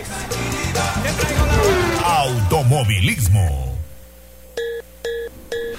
El holandés Max Verstappen conquistó ayer domingo el Gran Premio de Bélgica partiendo de la decimocuarta posición de la parrilla a causa de una sanción y reforzó el liderato en el Mundial de Fórmula 1. Su compañero, el mexicano Sergio Checo Pérez, ahora segundo en el Mundial, y el español Carlos Sainz, que había partido desde la pole position, completaron el podio en esta decimocuarta prueba de la temporada de 22 en total que se disputó allá en Bélgica. Hasta aquí la Fórmula 1 y también llegamos al final de la información deportiva.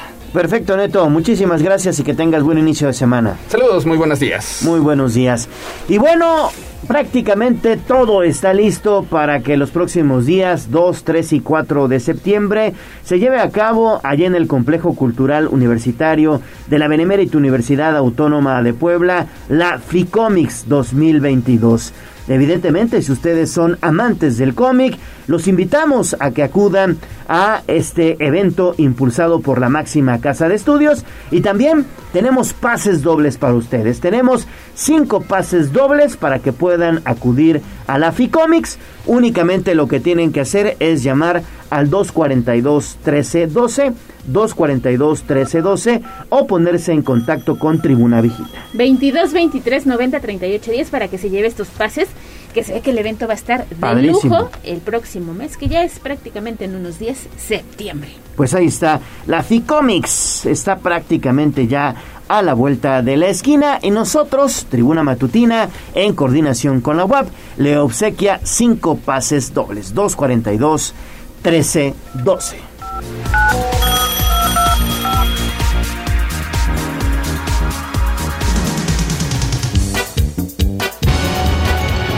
Sobre la tarima. Espectáculos, chismes y mucho más. En Tribuna Matutina. Tres minutos para las nueve de la mañana y vamos con los espectáculos. Y es que una fotografía de Kate del Castillo pues ha causado revuelo en redes sociales debido a que luce su rostro al natural y si algunos consideran que ya no se ve como solían recordar a Kate del Castillo y la acusan de someterse a diversos procesos estéticos. Fue el abogado Guillermo Pous quien compartió una imagen en Instagram donde aparece al lado de Kate del Castillo, ambos sonrientes, pero lo que más destacó fue la apariencia del rostro de la actriz que sí se veía pues un poquito estirada, como dicen. Pues mire que hablar del aspecto físico finalmente de una persona me parece una discusión muy superficial. Claro. ¿no? Digo, está en su derecho de ir o no con maquillaje. Como a lo mejor a veces despiertas con ganas de, pues no pasarte ni el peine, ¿no? y no pasa nada. Estamos tan acostumbrados a ver a las figuras públicas como perfectas que cuando la vemos en su estilo al natural, como se levantan todos los días, como somos los humanos. Se espantan, ¿no? Exactamente, ¿no? Pero bueno. A mí es una actriz que me gusta, la admiro por su trabajo, por su trayectoria y creo que pues sigue, ¿no? Sigue vigente en el gusto del público. Trabajo, trayectoria y también ideología. Es muy firme en sus pensamientos, Kate del Castillo. Exactamente. Bueno, yo pues el tema se centra en su apariencia física. Una reverenda tontería. Coincido contigo, mi estimada Ale Bautista. Nos vamos, así iniciamos semana en Tribuna Matutina. Gracias a Mones en los controles, la chiquilla y también Abraham Merino en la producción, Andy en la asistencia de producción, por supuesto también Jazz como community manager en las redes sociales. Ale Bautista, nos vamos. Nos vamos, pero amenazamos con regresar el día de mañana en punto de las 6 por la 95.5 de FM. Que tengan un excelente inicio de semana. Soy Leonardo Tori, el gallo de la radio. Adiós. Adiós, amor, me voy Aquí terminamos Tribuna Matutina